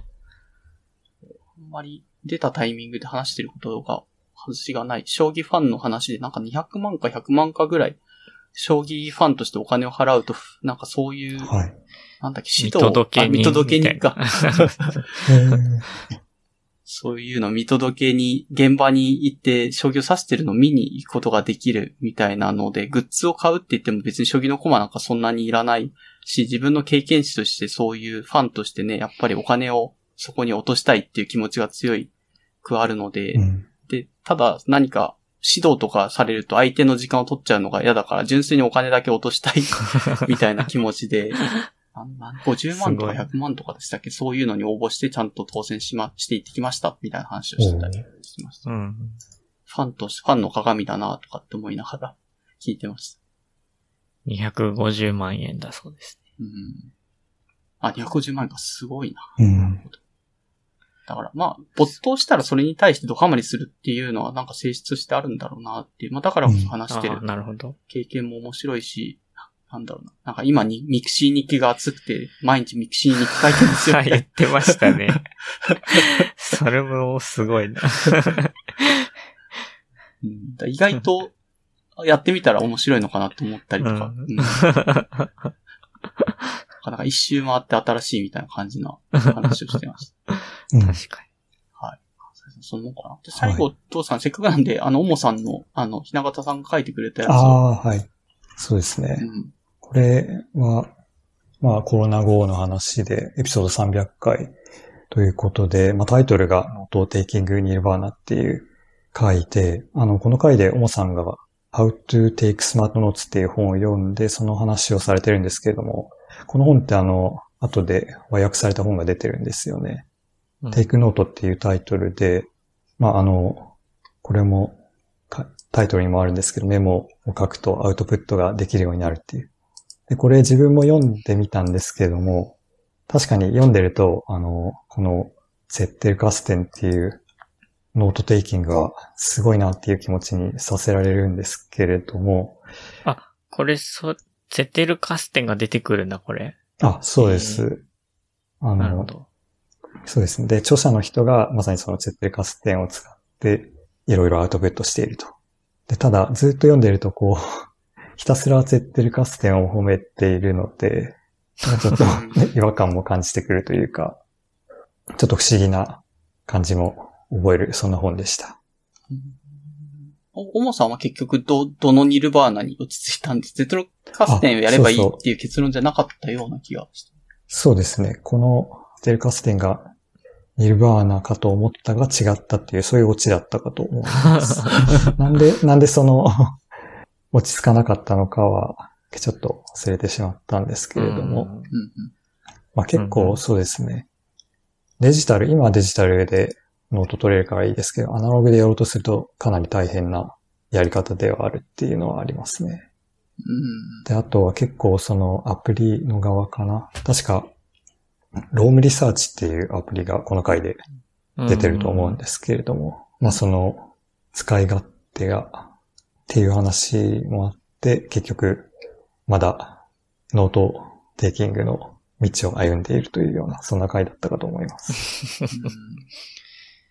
うん。おもさんはなんか結構悩悩んでるというか、のまあ、ノートを気持ちよく書きたいっていう、それだけの感じなんだけど、ツール選定とかどういうやり方でノートを書いたらいいのかっていうのを、なんかこう、大の大人がめっちゃ悩んでるのが面白いなって気は。そうでしたね。この回も、はい。How to take smart notes。あとは、0秒思考っていう本の話もされていたり、うんあとはもうちょっと前で、その何を書くかのところでは、Working Backwards っていう、これ Amazon の人が書いた本なのかな。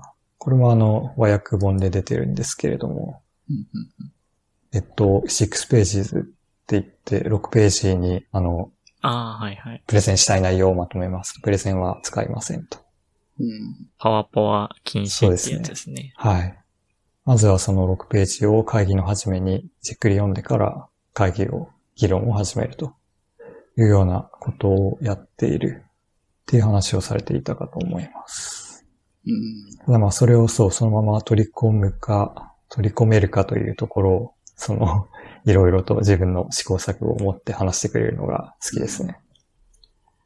そうですね。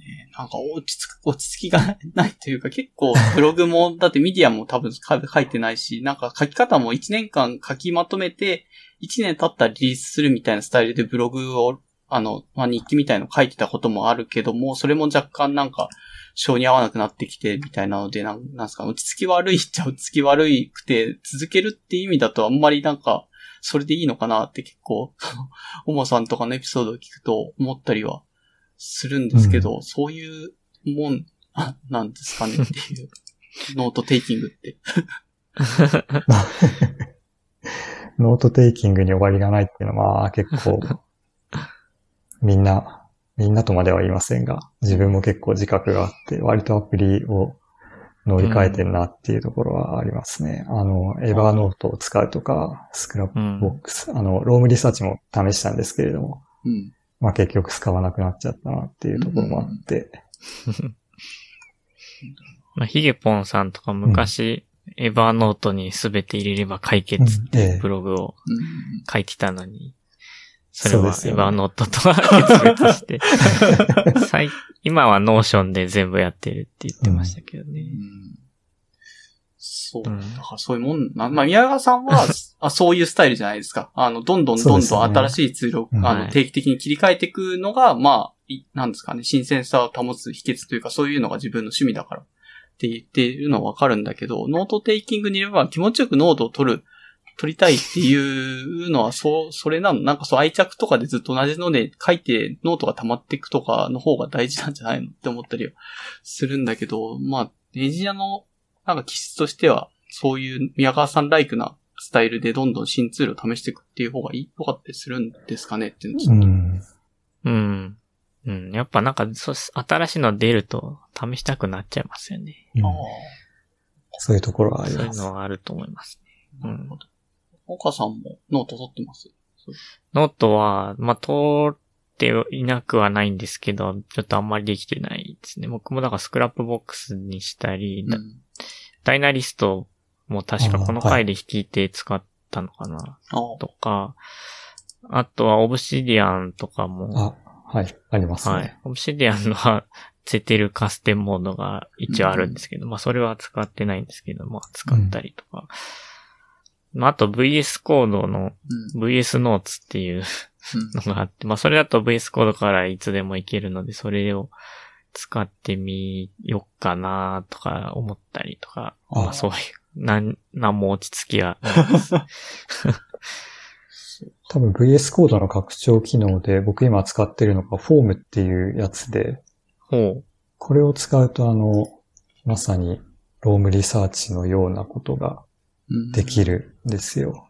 う。ええー。なので今お試し中です。これのリンクが。 Roam Research は Zettelkasten ライク、ドキュメント同士がハイパーリンクで結びついてるみたいなツールっていうことでいいそうでかね。ですすね。うん。あはい。 Obsidian も多分似たような感じだと思います。うん、そうですね。ネットワーク見れますね、なんか。はい。うん。そうか。あと、ここに挙げてもらってる Researchatのノート回、ノート的聞く回というか、人のそのノートを見るのがこうよだれ垂らすほど好きな多田さんがかなり熱くノートについて語るっていう、なかなか濃いけどめっちゃ面白い回があって、はい。そこではどうですか？なんかツールはそんなに紹介されなくて最後に Scrapbox とかかなって大体 Zettelkasten の要求を満たすのはこのツールかなぐらいで、多分当時も随分昔の話だから、何年だろう ?2020 年。まあ2年前ぐらいの話だから、うそれぐらいでツールもそこまで全部上げてないって感じだろうけど。この森田さんの回ではもうちょっと エンジニアらしく試行錯誤した軌跡が全部上がっている。で、ひながささんもそれに乗じて、そういうビジュアルスタジオのフォームとかを導入してやってみている。ええ。うん。どうですか？い至れましたか？ニルバーナに。ああ、どうかな。今のところはまあ割と落ち着いているんですが、また何か探し始めるかもしれないですね。長田さんなんか落ち着いた手法は今どこに落ちた、ついたんですか？結局この Foam っていう拡張機能を使うと、その VS コード上で Scrapbox とか Roam Research みたいなことができるので、まあ、そのやり方でやってますね。なんだろう、コンテンツ自体はマークダウンで書いて、あと、リンクは鍵括弧をうまくつけておけば、そこはあのソフトウェア的に処理してくれて、リンク貼ってくれるので、うん。あの、保存する上では、マークダウンのテキストだけが残っているという状態になるので、それが、あの、なんでしょう、精神衛生的にいいというか、そうです、アプリに閉じ込められない。うん。うんはい。っ確かに。ていうことで、今は試していると。それスマホでメモ取りたい時とかどうなるんですか？それだと。ああ、その時はですね、 Discord を使ってます。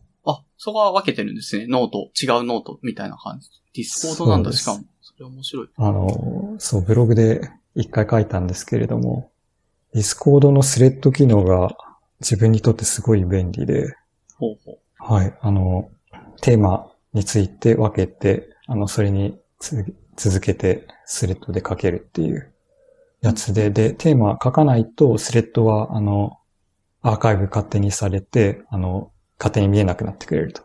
自分の興味あるテーマはスレッドに残り続けて、そうじゃないところは消えていくっていううん仕組みなんですけども、ちょっと自分の知る限りそれができるのが Discord しかなくって、うんちょっと今はそれをずっと使ってます。あの、 Discord ってもともと多分人と交流するためのツールだと思うんですが、これひたすら一人で使ってるっていう、そんななんか感じで、かす。課金して使ってるって言ってましたよね。あ、そうですね。そのアーカイブされるのが、うん。無料アカウントで使うと1日でアーカイブされちゃって、それはさすがに不便だなと思って、あ、そっか。なるほど。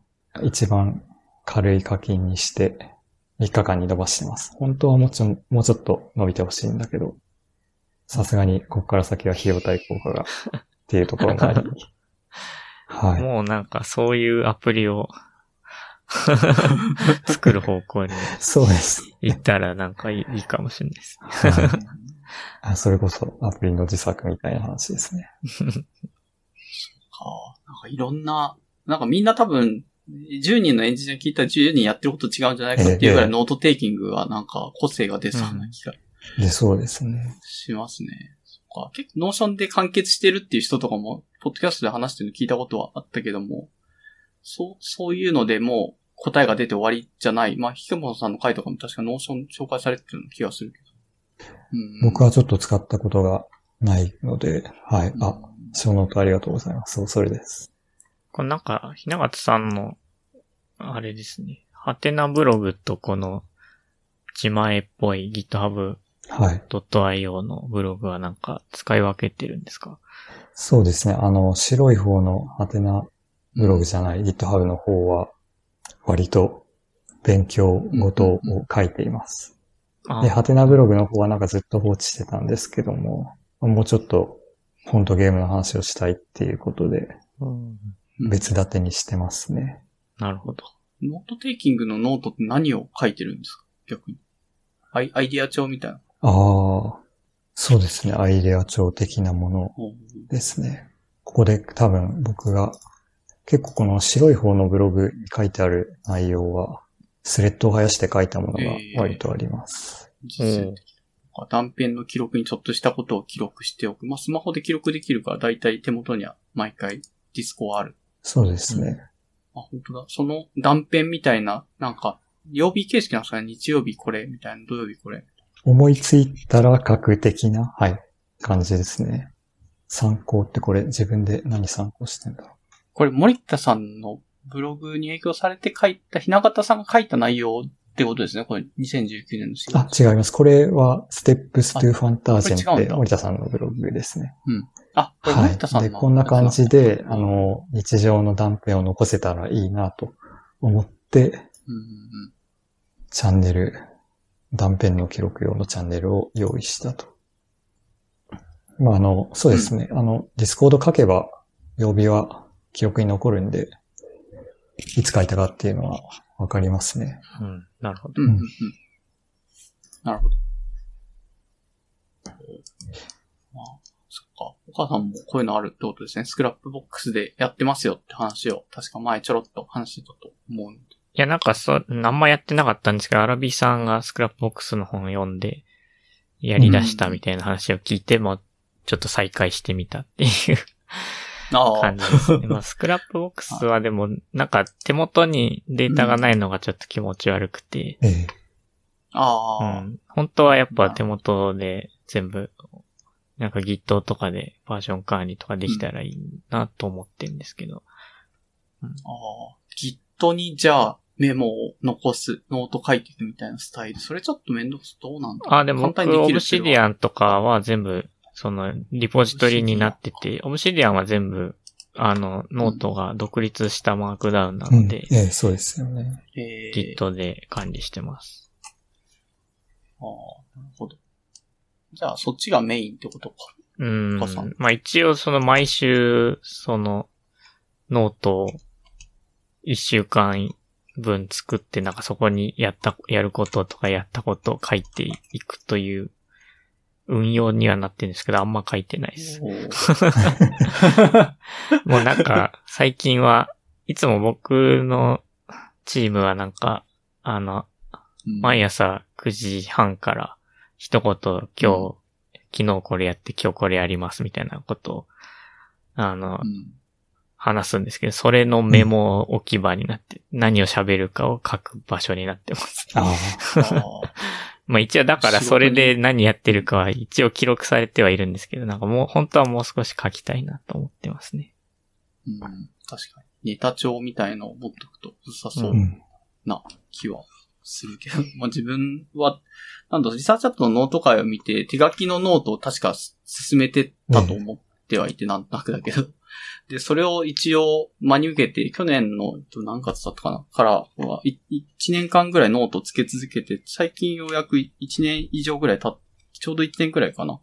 2021年の5月ぐらいからつけ始めたのが、ちょうど先月終わ、1冊終わったんで、今2冊目に入って、あの、リストですけど、でも、あの、何をやるかとか、そういうメモを書いているのを続けている。うんただ、毎日やってないっすね。忘れての、リスト書くの忘れてるときは忘れてるけど、なんかふと、結構やることが並列で4つとかあるときに、頭に残していくのは結構、あの、心に負担がでかいので、一旦日付だけ書いて、その頭にあるやつを全部リスト化して書いといて、あと忘れてよいみたいな使い方。うん。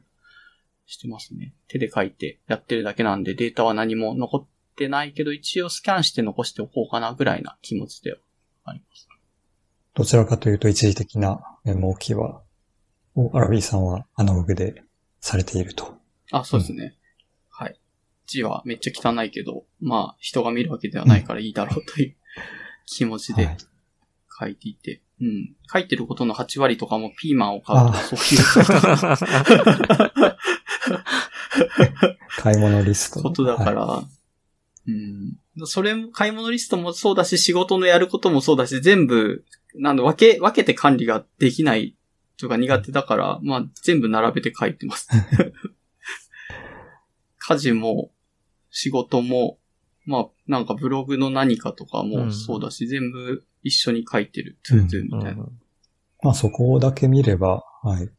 すべてがわかるっていうので、うん、それはそれでいいっすよね。なんか煩雑じゃなくて。はい。うん。うん。あと、リストだと残しとくこともあるじゃないですか。わかんないけど、そのデータでやってると、昨日これできなかったから明日これやろうみたいなの残したりとかすることもあると思うんですけど、自分はそれは一切やってなくて、おもう 寝て起きたら完全にまたゼロからやるみたいな。へえ。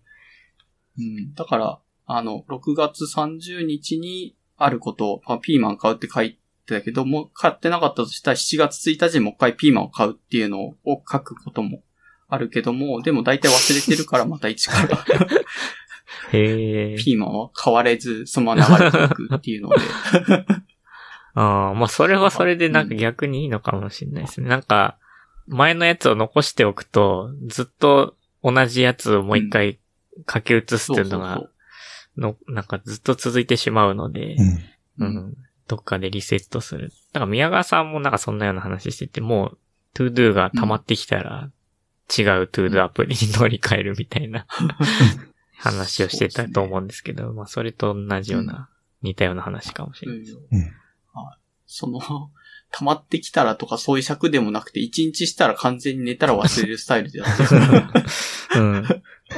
新しいな。一日単位でリセットをかけていく。セットかけて。で、うん。で、次の日別に書かない日もあるから、そのリストは。うん 3日ぶりに見たら、あ3日前こんなこと書いてたけど、まあ、また0から1から書いてるみたいな感じで、まあ、賽の河原に石を積み続けてるようなノートになってはいるんだけど。まあ、流れてっちゃうこととか忘れてっちゃうことはそんなに大事じゃないこともあるから、まあいいかっていう。ありますよね。一理あるなという気はしていて。うん。うん。うん。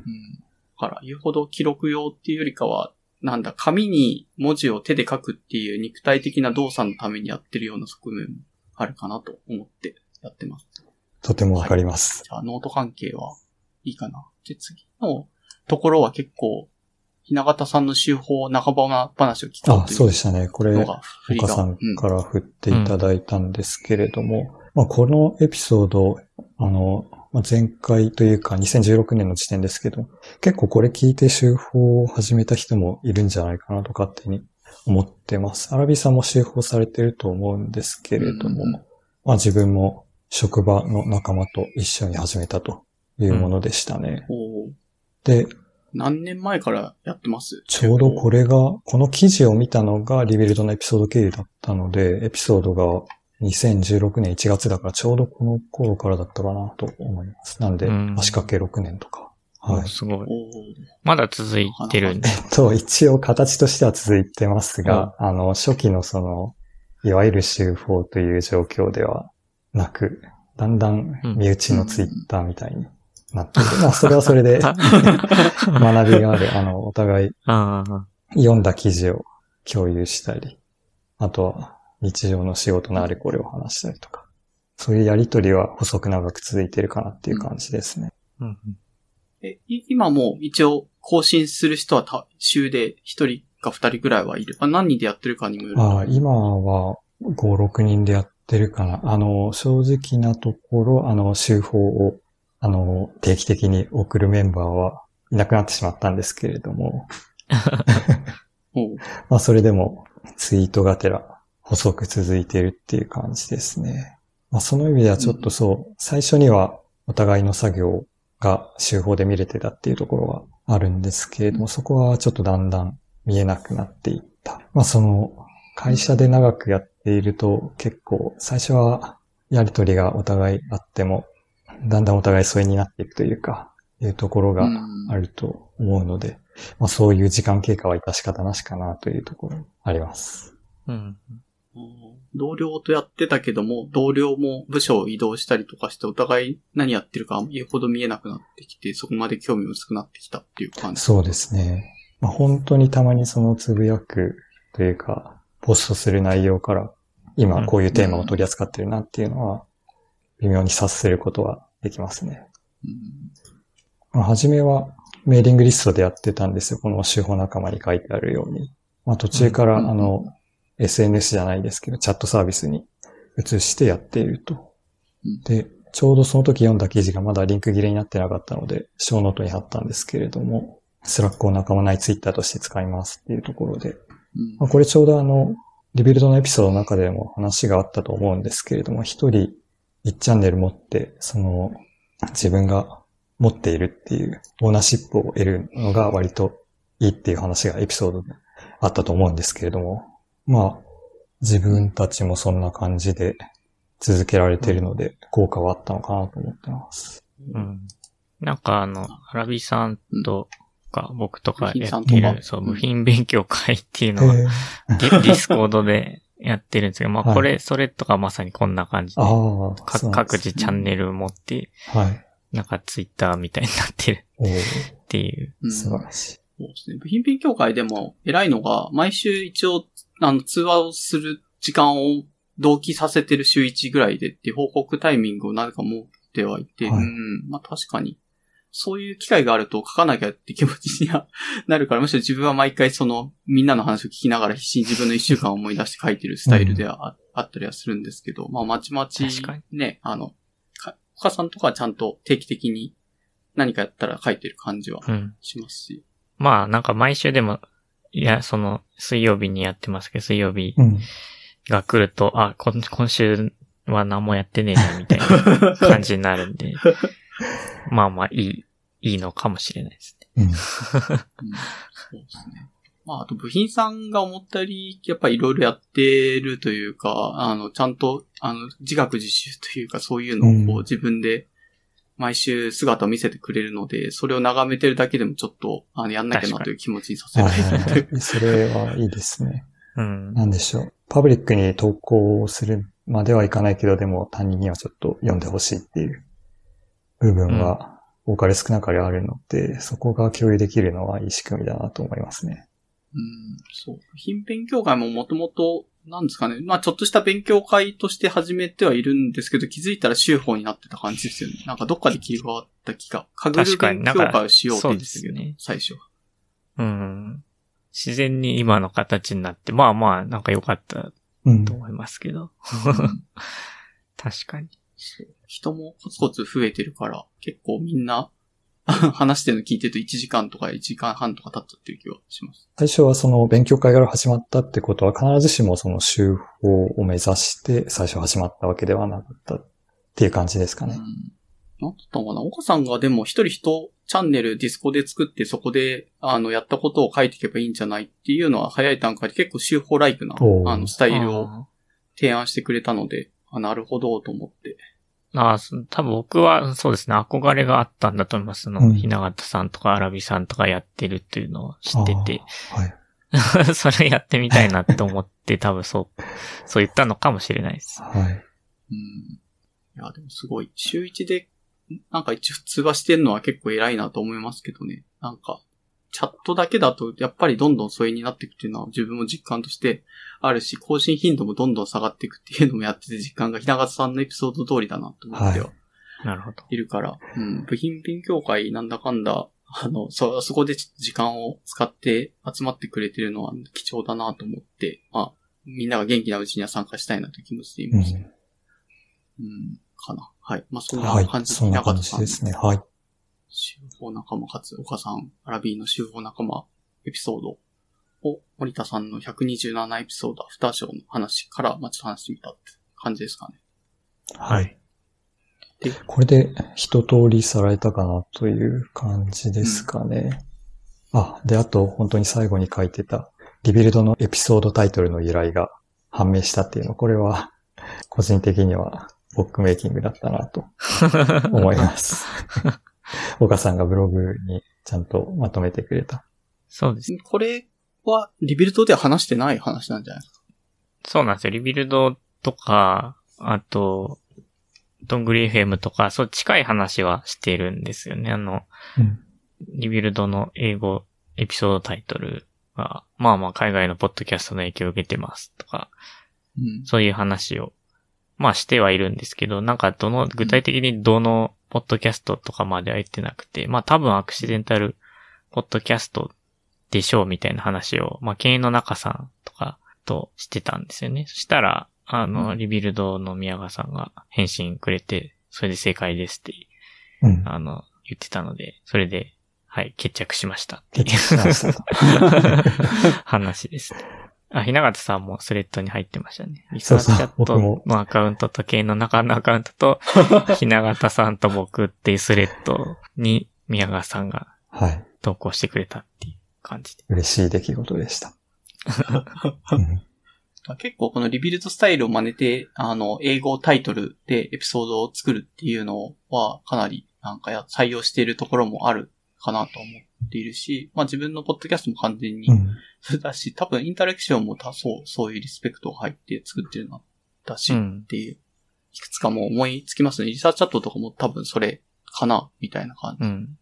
まあ、あと、このブログに書いたの、ホープバーズとか、 Side by Side Radio と、あと縁起物、 Neuro Radio とかですね。はい。はい。Rebuild 由来の IT エンジニアポッドキャストじゃなくても結構 Rebuild スタイルを真似てる。うん。ポッドキャストはかそう、IT エンジニアのポッドキャストが多いと最初は思ったんですけど、実はそうでもなくて、多うん分、 Researchat の影響を受けてる人が実は多いという可能性が。なぜか Researchat を好きな人はちゃんと Rebuild もかなり大好きっていう謎な親和性がある気がしていて。うん。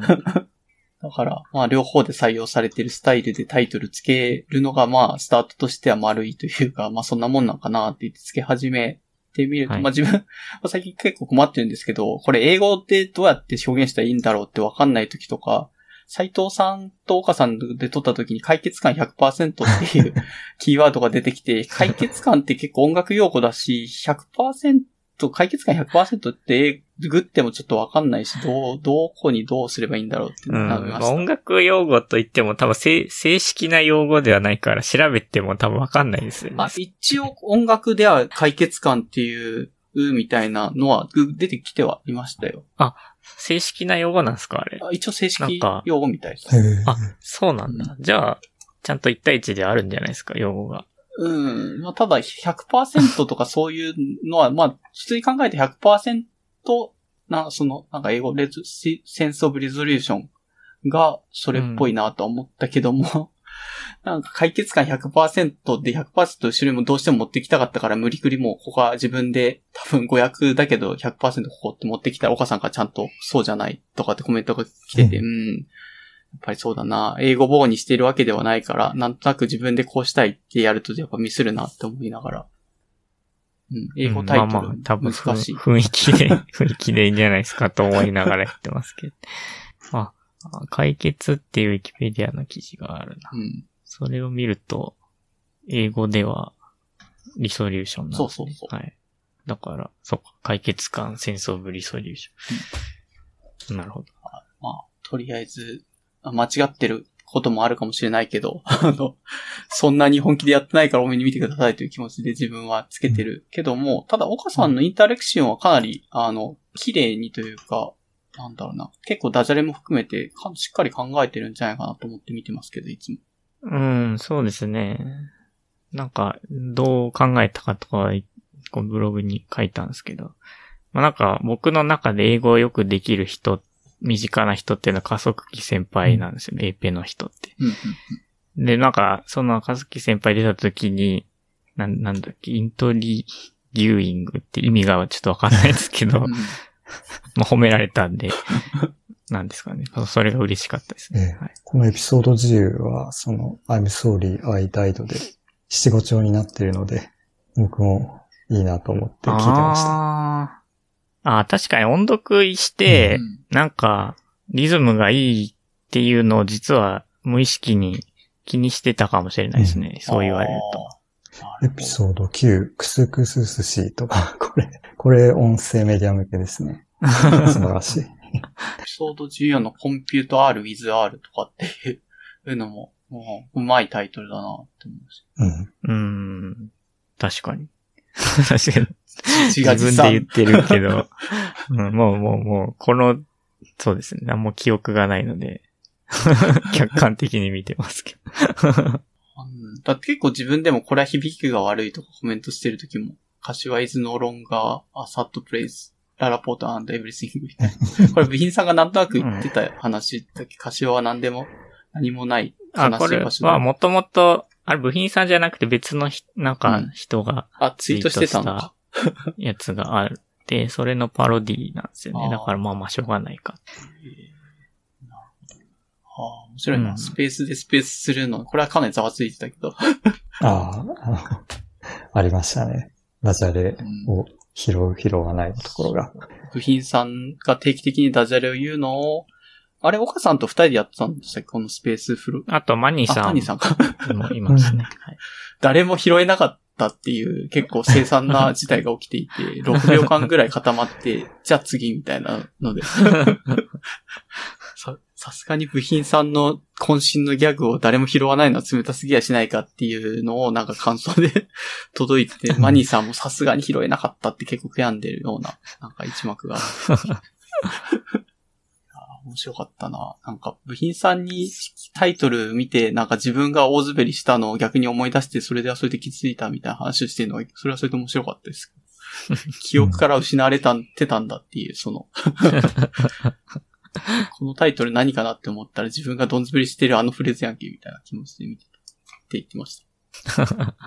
13 Lords in the Lab ってこれ、鎌倉殿の話から来てるんだ。何もわかんなかったから、その13 Lords って何だと思ってうん、そうです。鎌倉殿の13人の英語タイトルが、13、13 Lords of the Shogun っていうタイトルなんですよね。この、あゆみさん会は、非常にいい雑談なので、ああ、はい。個人的には好きだけど、あんまりこういうスタイルでインタラクションはリリースしないですよね。こう、ゆるい雑談で。ああ、まあなんか最初に物理の話とかをしがちなので、雑談を聞く場合は、後ろの方を聞いた方がいいという。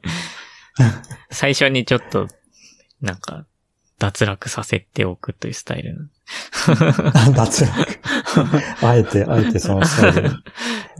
あえてやってるというかなんか、なんだろうな。まあメイントピックだからそう、そういう 風にしてるけど、そうですまあまあ、なんかもっと聞いてもらおうと思ったらそのスタイルはあんま良くないのかもしれない。うん。面白かったけど、藤井風について岡さんが、あ、いいっすよね、と音楽語ってんのも。あれ、そう、そういうのよく聞いてんだったら、なんか定期的に話、そういう話入れてくれてもいいのにと思うけど、なんか、そういう隙間が普段はないっていうことですよね。コンテンツ。いや、僕そんな、藤井風自体はそんな聞いてないんですよね、言うほどはあ。なんか藤井風の YouTube の、あの、カバー、カバーしてるやつがかっこよくて、うんうん。うん。で、まあそれがいいいいよねっていうー感じ今回確かに後半がいろんなテーマに飛んでて、の。うんうん。これまだ聞いてなかったかもしれない。聞いてみます。そう、なんか、あゆみさん自身が、なんか、この、あの、僕が、ポッドキャストやってるって言ったら、それに触発されてラジオを始めて、まあ YouTube で生配信するっていう。で、音楽を紹介しつつ、一人で喋るっていう、なかなか高度なことやって。えそんなのあんうのえー、ちょっありますよと。知らなかった。リンク、この、ポッドキャストのエピソードのショーノートに貼ってるんで。なんかね、著作権の関係で見れないやつもあるんですけど、だいたいなんか残ってるんで、まあ見てもらうと、うん。ラジオっぽい感じになってます。素晴らしい。ちゃんと、ポッドキャスト布教に成功してるじゃないですか。チャンネル1個増やしてる。まあ確かにそうですね。うん。なかなかね、やってほしいなとは思うけど、なんか感化されてやるところまでの感じではできてないから、うん、何が違うんだ？お母さんはやっぱり、いえ、そんなことない。アラビさんも全然、うん。演技物もアラビさんの影響だし。あれ結構ご利用しですから。始めたら面白そうですよっていうところに、はい、うん。乗っかってみた。北風と太陽みたいな感じで、岡さんのやつは別に岡さんがややったらどうって言ってないってことですね、今の感じ。あ、あゆみさんに関してはそうですね。まあもともと多分ラジオが好きっていう話をしてたので、うん、それでやってみようってなったんだと思います。自分は、そこは言わないとやってくれないんじゃないかっていうのに怯えてるから、ひな形さんがちょっとでもそういう素振り見せ見見せたら、隙を見せたらやってくださいよっていうのをついねじ込んでしまうっていう悪い。まあ、それもあってこうして録音できているのはありがたい話ですよ。うん。はい。すいません。まあそう言ってもらえるっていうところかな。うん。うん。あと、一応一個残ってるのが、初心者におすすめな回はどれなのかっていう結構深淵なテーマが最後に置かれてる。これどうすれば さっきまでの結論としては関西さんの回を おすすめするっていう。そうですね。個人開発の話も聞けるしああ、、そっか。コンテンツも聞けるっていう。ああ、確かにバランスは良いですね。でも、関西さんは、リビルドを代表するゲストかって言われた時に、ちょっと、それは言えなくないですか？まあそうですね。うん。まあとはいえ、やっぱ代表する人はいっぱい出てるんで、うん。なんか、その、いろいろハイコンテクストになっちゃうじゃないかなと思ってて。うん確かに、白郎さんの、なんだっけ、APPA だったっけ？ペンパイナップ P、PPAP か PPAP の回とかもめっちゃ面白いけど、あれだけおすすめしてめっちゃ面白いって言ってくれる人はあんまりいないんじゃないかなっていう。うんまあそうですよね。なんか知らない人が PPAP の話してるけど、何これってなりますよね。難しいっすうね。ん。またひ、ひげ、ひげぽんさんとか、まあ、おもさんとかもそうかもしれないけど、なんかそういうプロダクティビティとか、うん。なんか別に技術に特化せず、うん。普段の使えるような話をしてるうん。うん。回とか、まあいいのかもしれないですね。さっきのノート回。とかうん。あノート回か。あ。ある意味なんか汎用性がありそうですね。うん。おもさんはおもさんでカラーが、まあ好き、好き嫌い、まあ嫌いはないと思うけど、すごい好きっていう人が、ファンがつくのはなんかわからんでもない話、エピソードがああ、うんそうですね。うん。僕は別にそんなになんか、その特別好きっていう感じじゃなかったんですけど、アラビーさんとかひながたさんとかめっちゃ好きですよね。うんおもさんがおもさん、え、エそうモいんで。ですね。エモいんで。そう、だから、なんかその二人に言われて、あ、確かにいいなっていう、あなったっていう感じですね。だどっちかっていうと、なるほどはい最初森田さんの回そんなになんか印象に残ってなかった。かなっ、ていうそうなんだ。って考えるとやっぱり、初心者に聞いて、なんか、選ぶから違う、おもさんじまあそゃないうでですすね。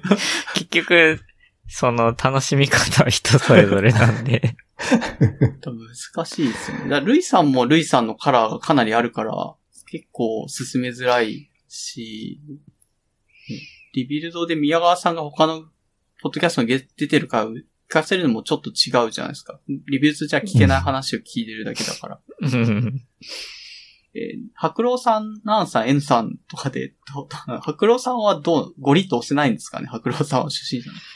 黒さん一番多分難しい気がします。話の内容は別に難しくないかもしれないけど、うんうん、楽しみ方が難しいんだよね。面白さがわかるのが結構何回か聞かないとわかんないんじゃないかっていう気がします。昔から聞いてると、うんはい。ここでネタが来るなっていうのが、スッと、スッと差し込まれるネタに、笑いがクスッときますけれども。うん。白郎さん、白郎さんを、の一番しゅ最初のエピソードを聞いてくれて、そこででも爆笑取れるかって結構どうなんですかね？全然覚えてないですけどね。黒さんの初回って。白郎さん、めちゃくちゃ出てますね。あの、一番出てんのかなリビルドの、はい、リビルドの今サイトを見てますけど、すごい。最初は、エジケンさんとセットなんですね。最初の3回とか。そう、そうなんですよ。うん、実はで、その後ナンさんとセットになって、うん単独出演するまで結構ありますね。10回ぐらい出てんの。まあ、アフターショー込みで。そ、それじゃないですか、じゃあ。覚えてないけど。全然覚えてないですね。単独になって、そうですね。ちょっとこれは覚えてないか。エピソード82のやつですか？76? か76ながさ、最初の単独出演76なんですね。うん。ハートウォーミングバグ。まあ、うん。マクロさんのやつは幸いにして切り抜きが出たんで、その切り抜きをうん聞いて面白かったら、本編、本編も聞いてもはあらう。りですね。いやー、どうだろう。まあ、切り抜き、ポッドキャストは結構いい発案だな。2時間聞くのはさすがにコストだから、とりあえずつかみはこれでっていうのはわかるけど、リビルドを代表する部分を切り抜かなきゃいけないですか こう大量な過去のコンテンツ。それが白郎さんの牛丼っていうのが、ちょ、ちょっとハイコンテクストすぎるんじゃないかっていう気はしたんだけど。うんうん。まあいいか。一応じゃあ、我々はもう、あの、初めましてじゃなくなって全部聞いちゃってる状態なので、なかなか新しい人の気持ちはわかんないから、とりあえずその YouTube を聞いて、ぜひ感想を聞かせてほしい。多分そう、宮川さんも一応そういう目的で作ってると思う思うんで、その、YouTube から新しいリスナーが獲得できるかもっていう話をしてたと思うんで、うん。一応やっぱそれを、まずは、進めるのがいいんですかね。あま、丸いですね。白白郎さんの YouTube から入る。白郎さん以外も、あ、出てます？確かルイ、ルイさんあの、なんか、なんだっけ、信用が第一みたいなやつ。あ。あ、あの、ランサムウェアにとあランってサムウェア信用が大事。そうそうそうとかもあった、あったと思います。そう。2分だから多分すぐ聞けるんで、牛丼と武闘派、インテル武闘派 CTO の話と、うん。ランサムウェアランサムウェアの信用第一と。そのぐらいだったかなあとなんかあったかな動画ポッドキャスターっていうのもあるけど、なんだろう。ありましたね。これ続けてほしいな。なんか、一時期ちょっと作ってたけど、若干飽きちゃってるのが最近はっていうのがありますよね。うん。うん。まあなんか、むしろファンが作ればいいんですかね、こういうのを。ちょっと許可もらって。音声だけであれば、あの、うん Overcast っていうアプリでうん。切り出せるけど、2分はどうだったかな？ちょっと、はい、尺は要確認ですが。うん。うん。音は取ってこれるけど、勝手に使っていいのかっていうのがあるから、やっぱり。あ、確かに。うん。オープンにそういう切り取りを、なんだろうね、切り、切り張りしていいよっていうのが出してくれればやりやすいんだけど、ちょっと何もないとやりづらいかなというしま。うん。うん。なんか最近 YouTube、その切り抜き機能があるんで、YouTube にアップロードされてるやつは切り抜けるんですよね。まあリビルドはアップロードされてないですけど、うんなんか結構 VTuber の切り抜きとかって意外となんか許可されてたり。するっていうのを最近知って、うん。うんホロライブだったか2時3時だったかどっちか忘れましたけど、二次利用のガイドライン見てると切り抜きは OK って書いてあって、あ、そうなんだって思っ。た気がします。へーわかりました。一応答えが出ましたね、我々。答えが出ました。いいんですかそれで？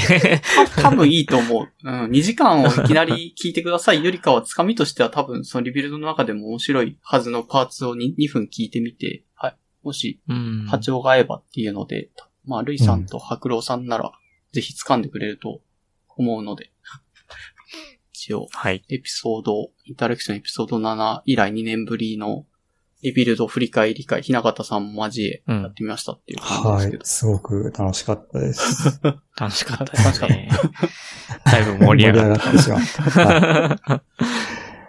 前半はだいぶアラビーさんに助けられましたが、いえいえ。はい。まあ、そっちも合わせてぜひ聞いてくださいという感じです。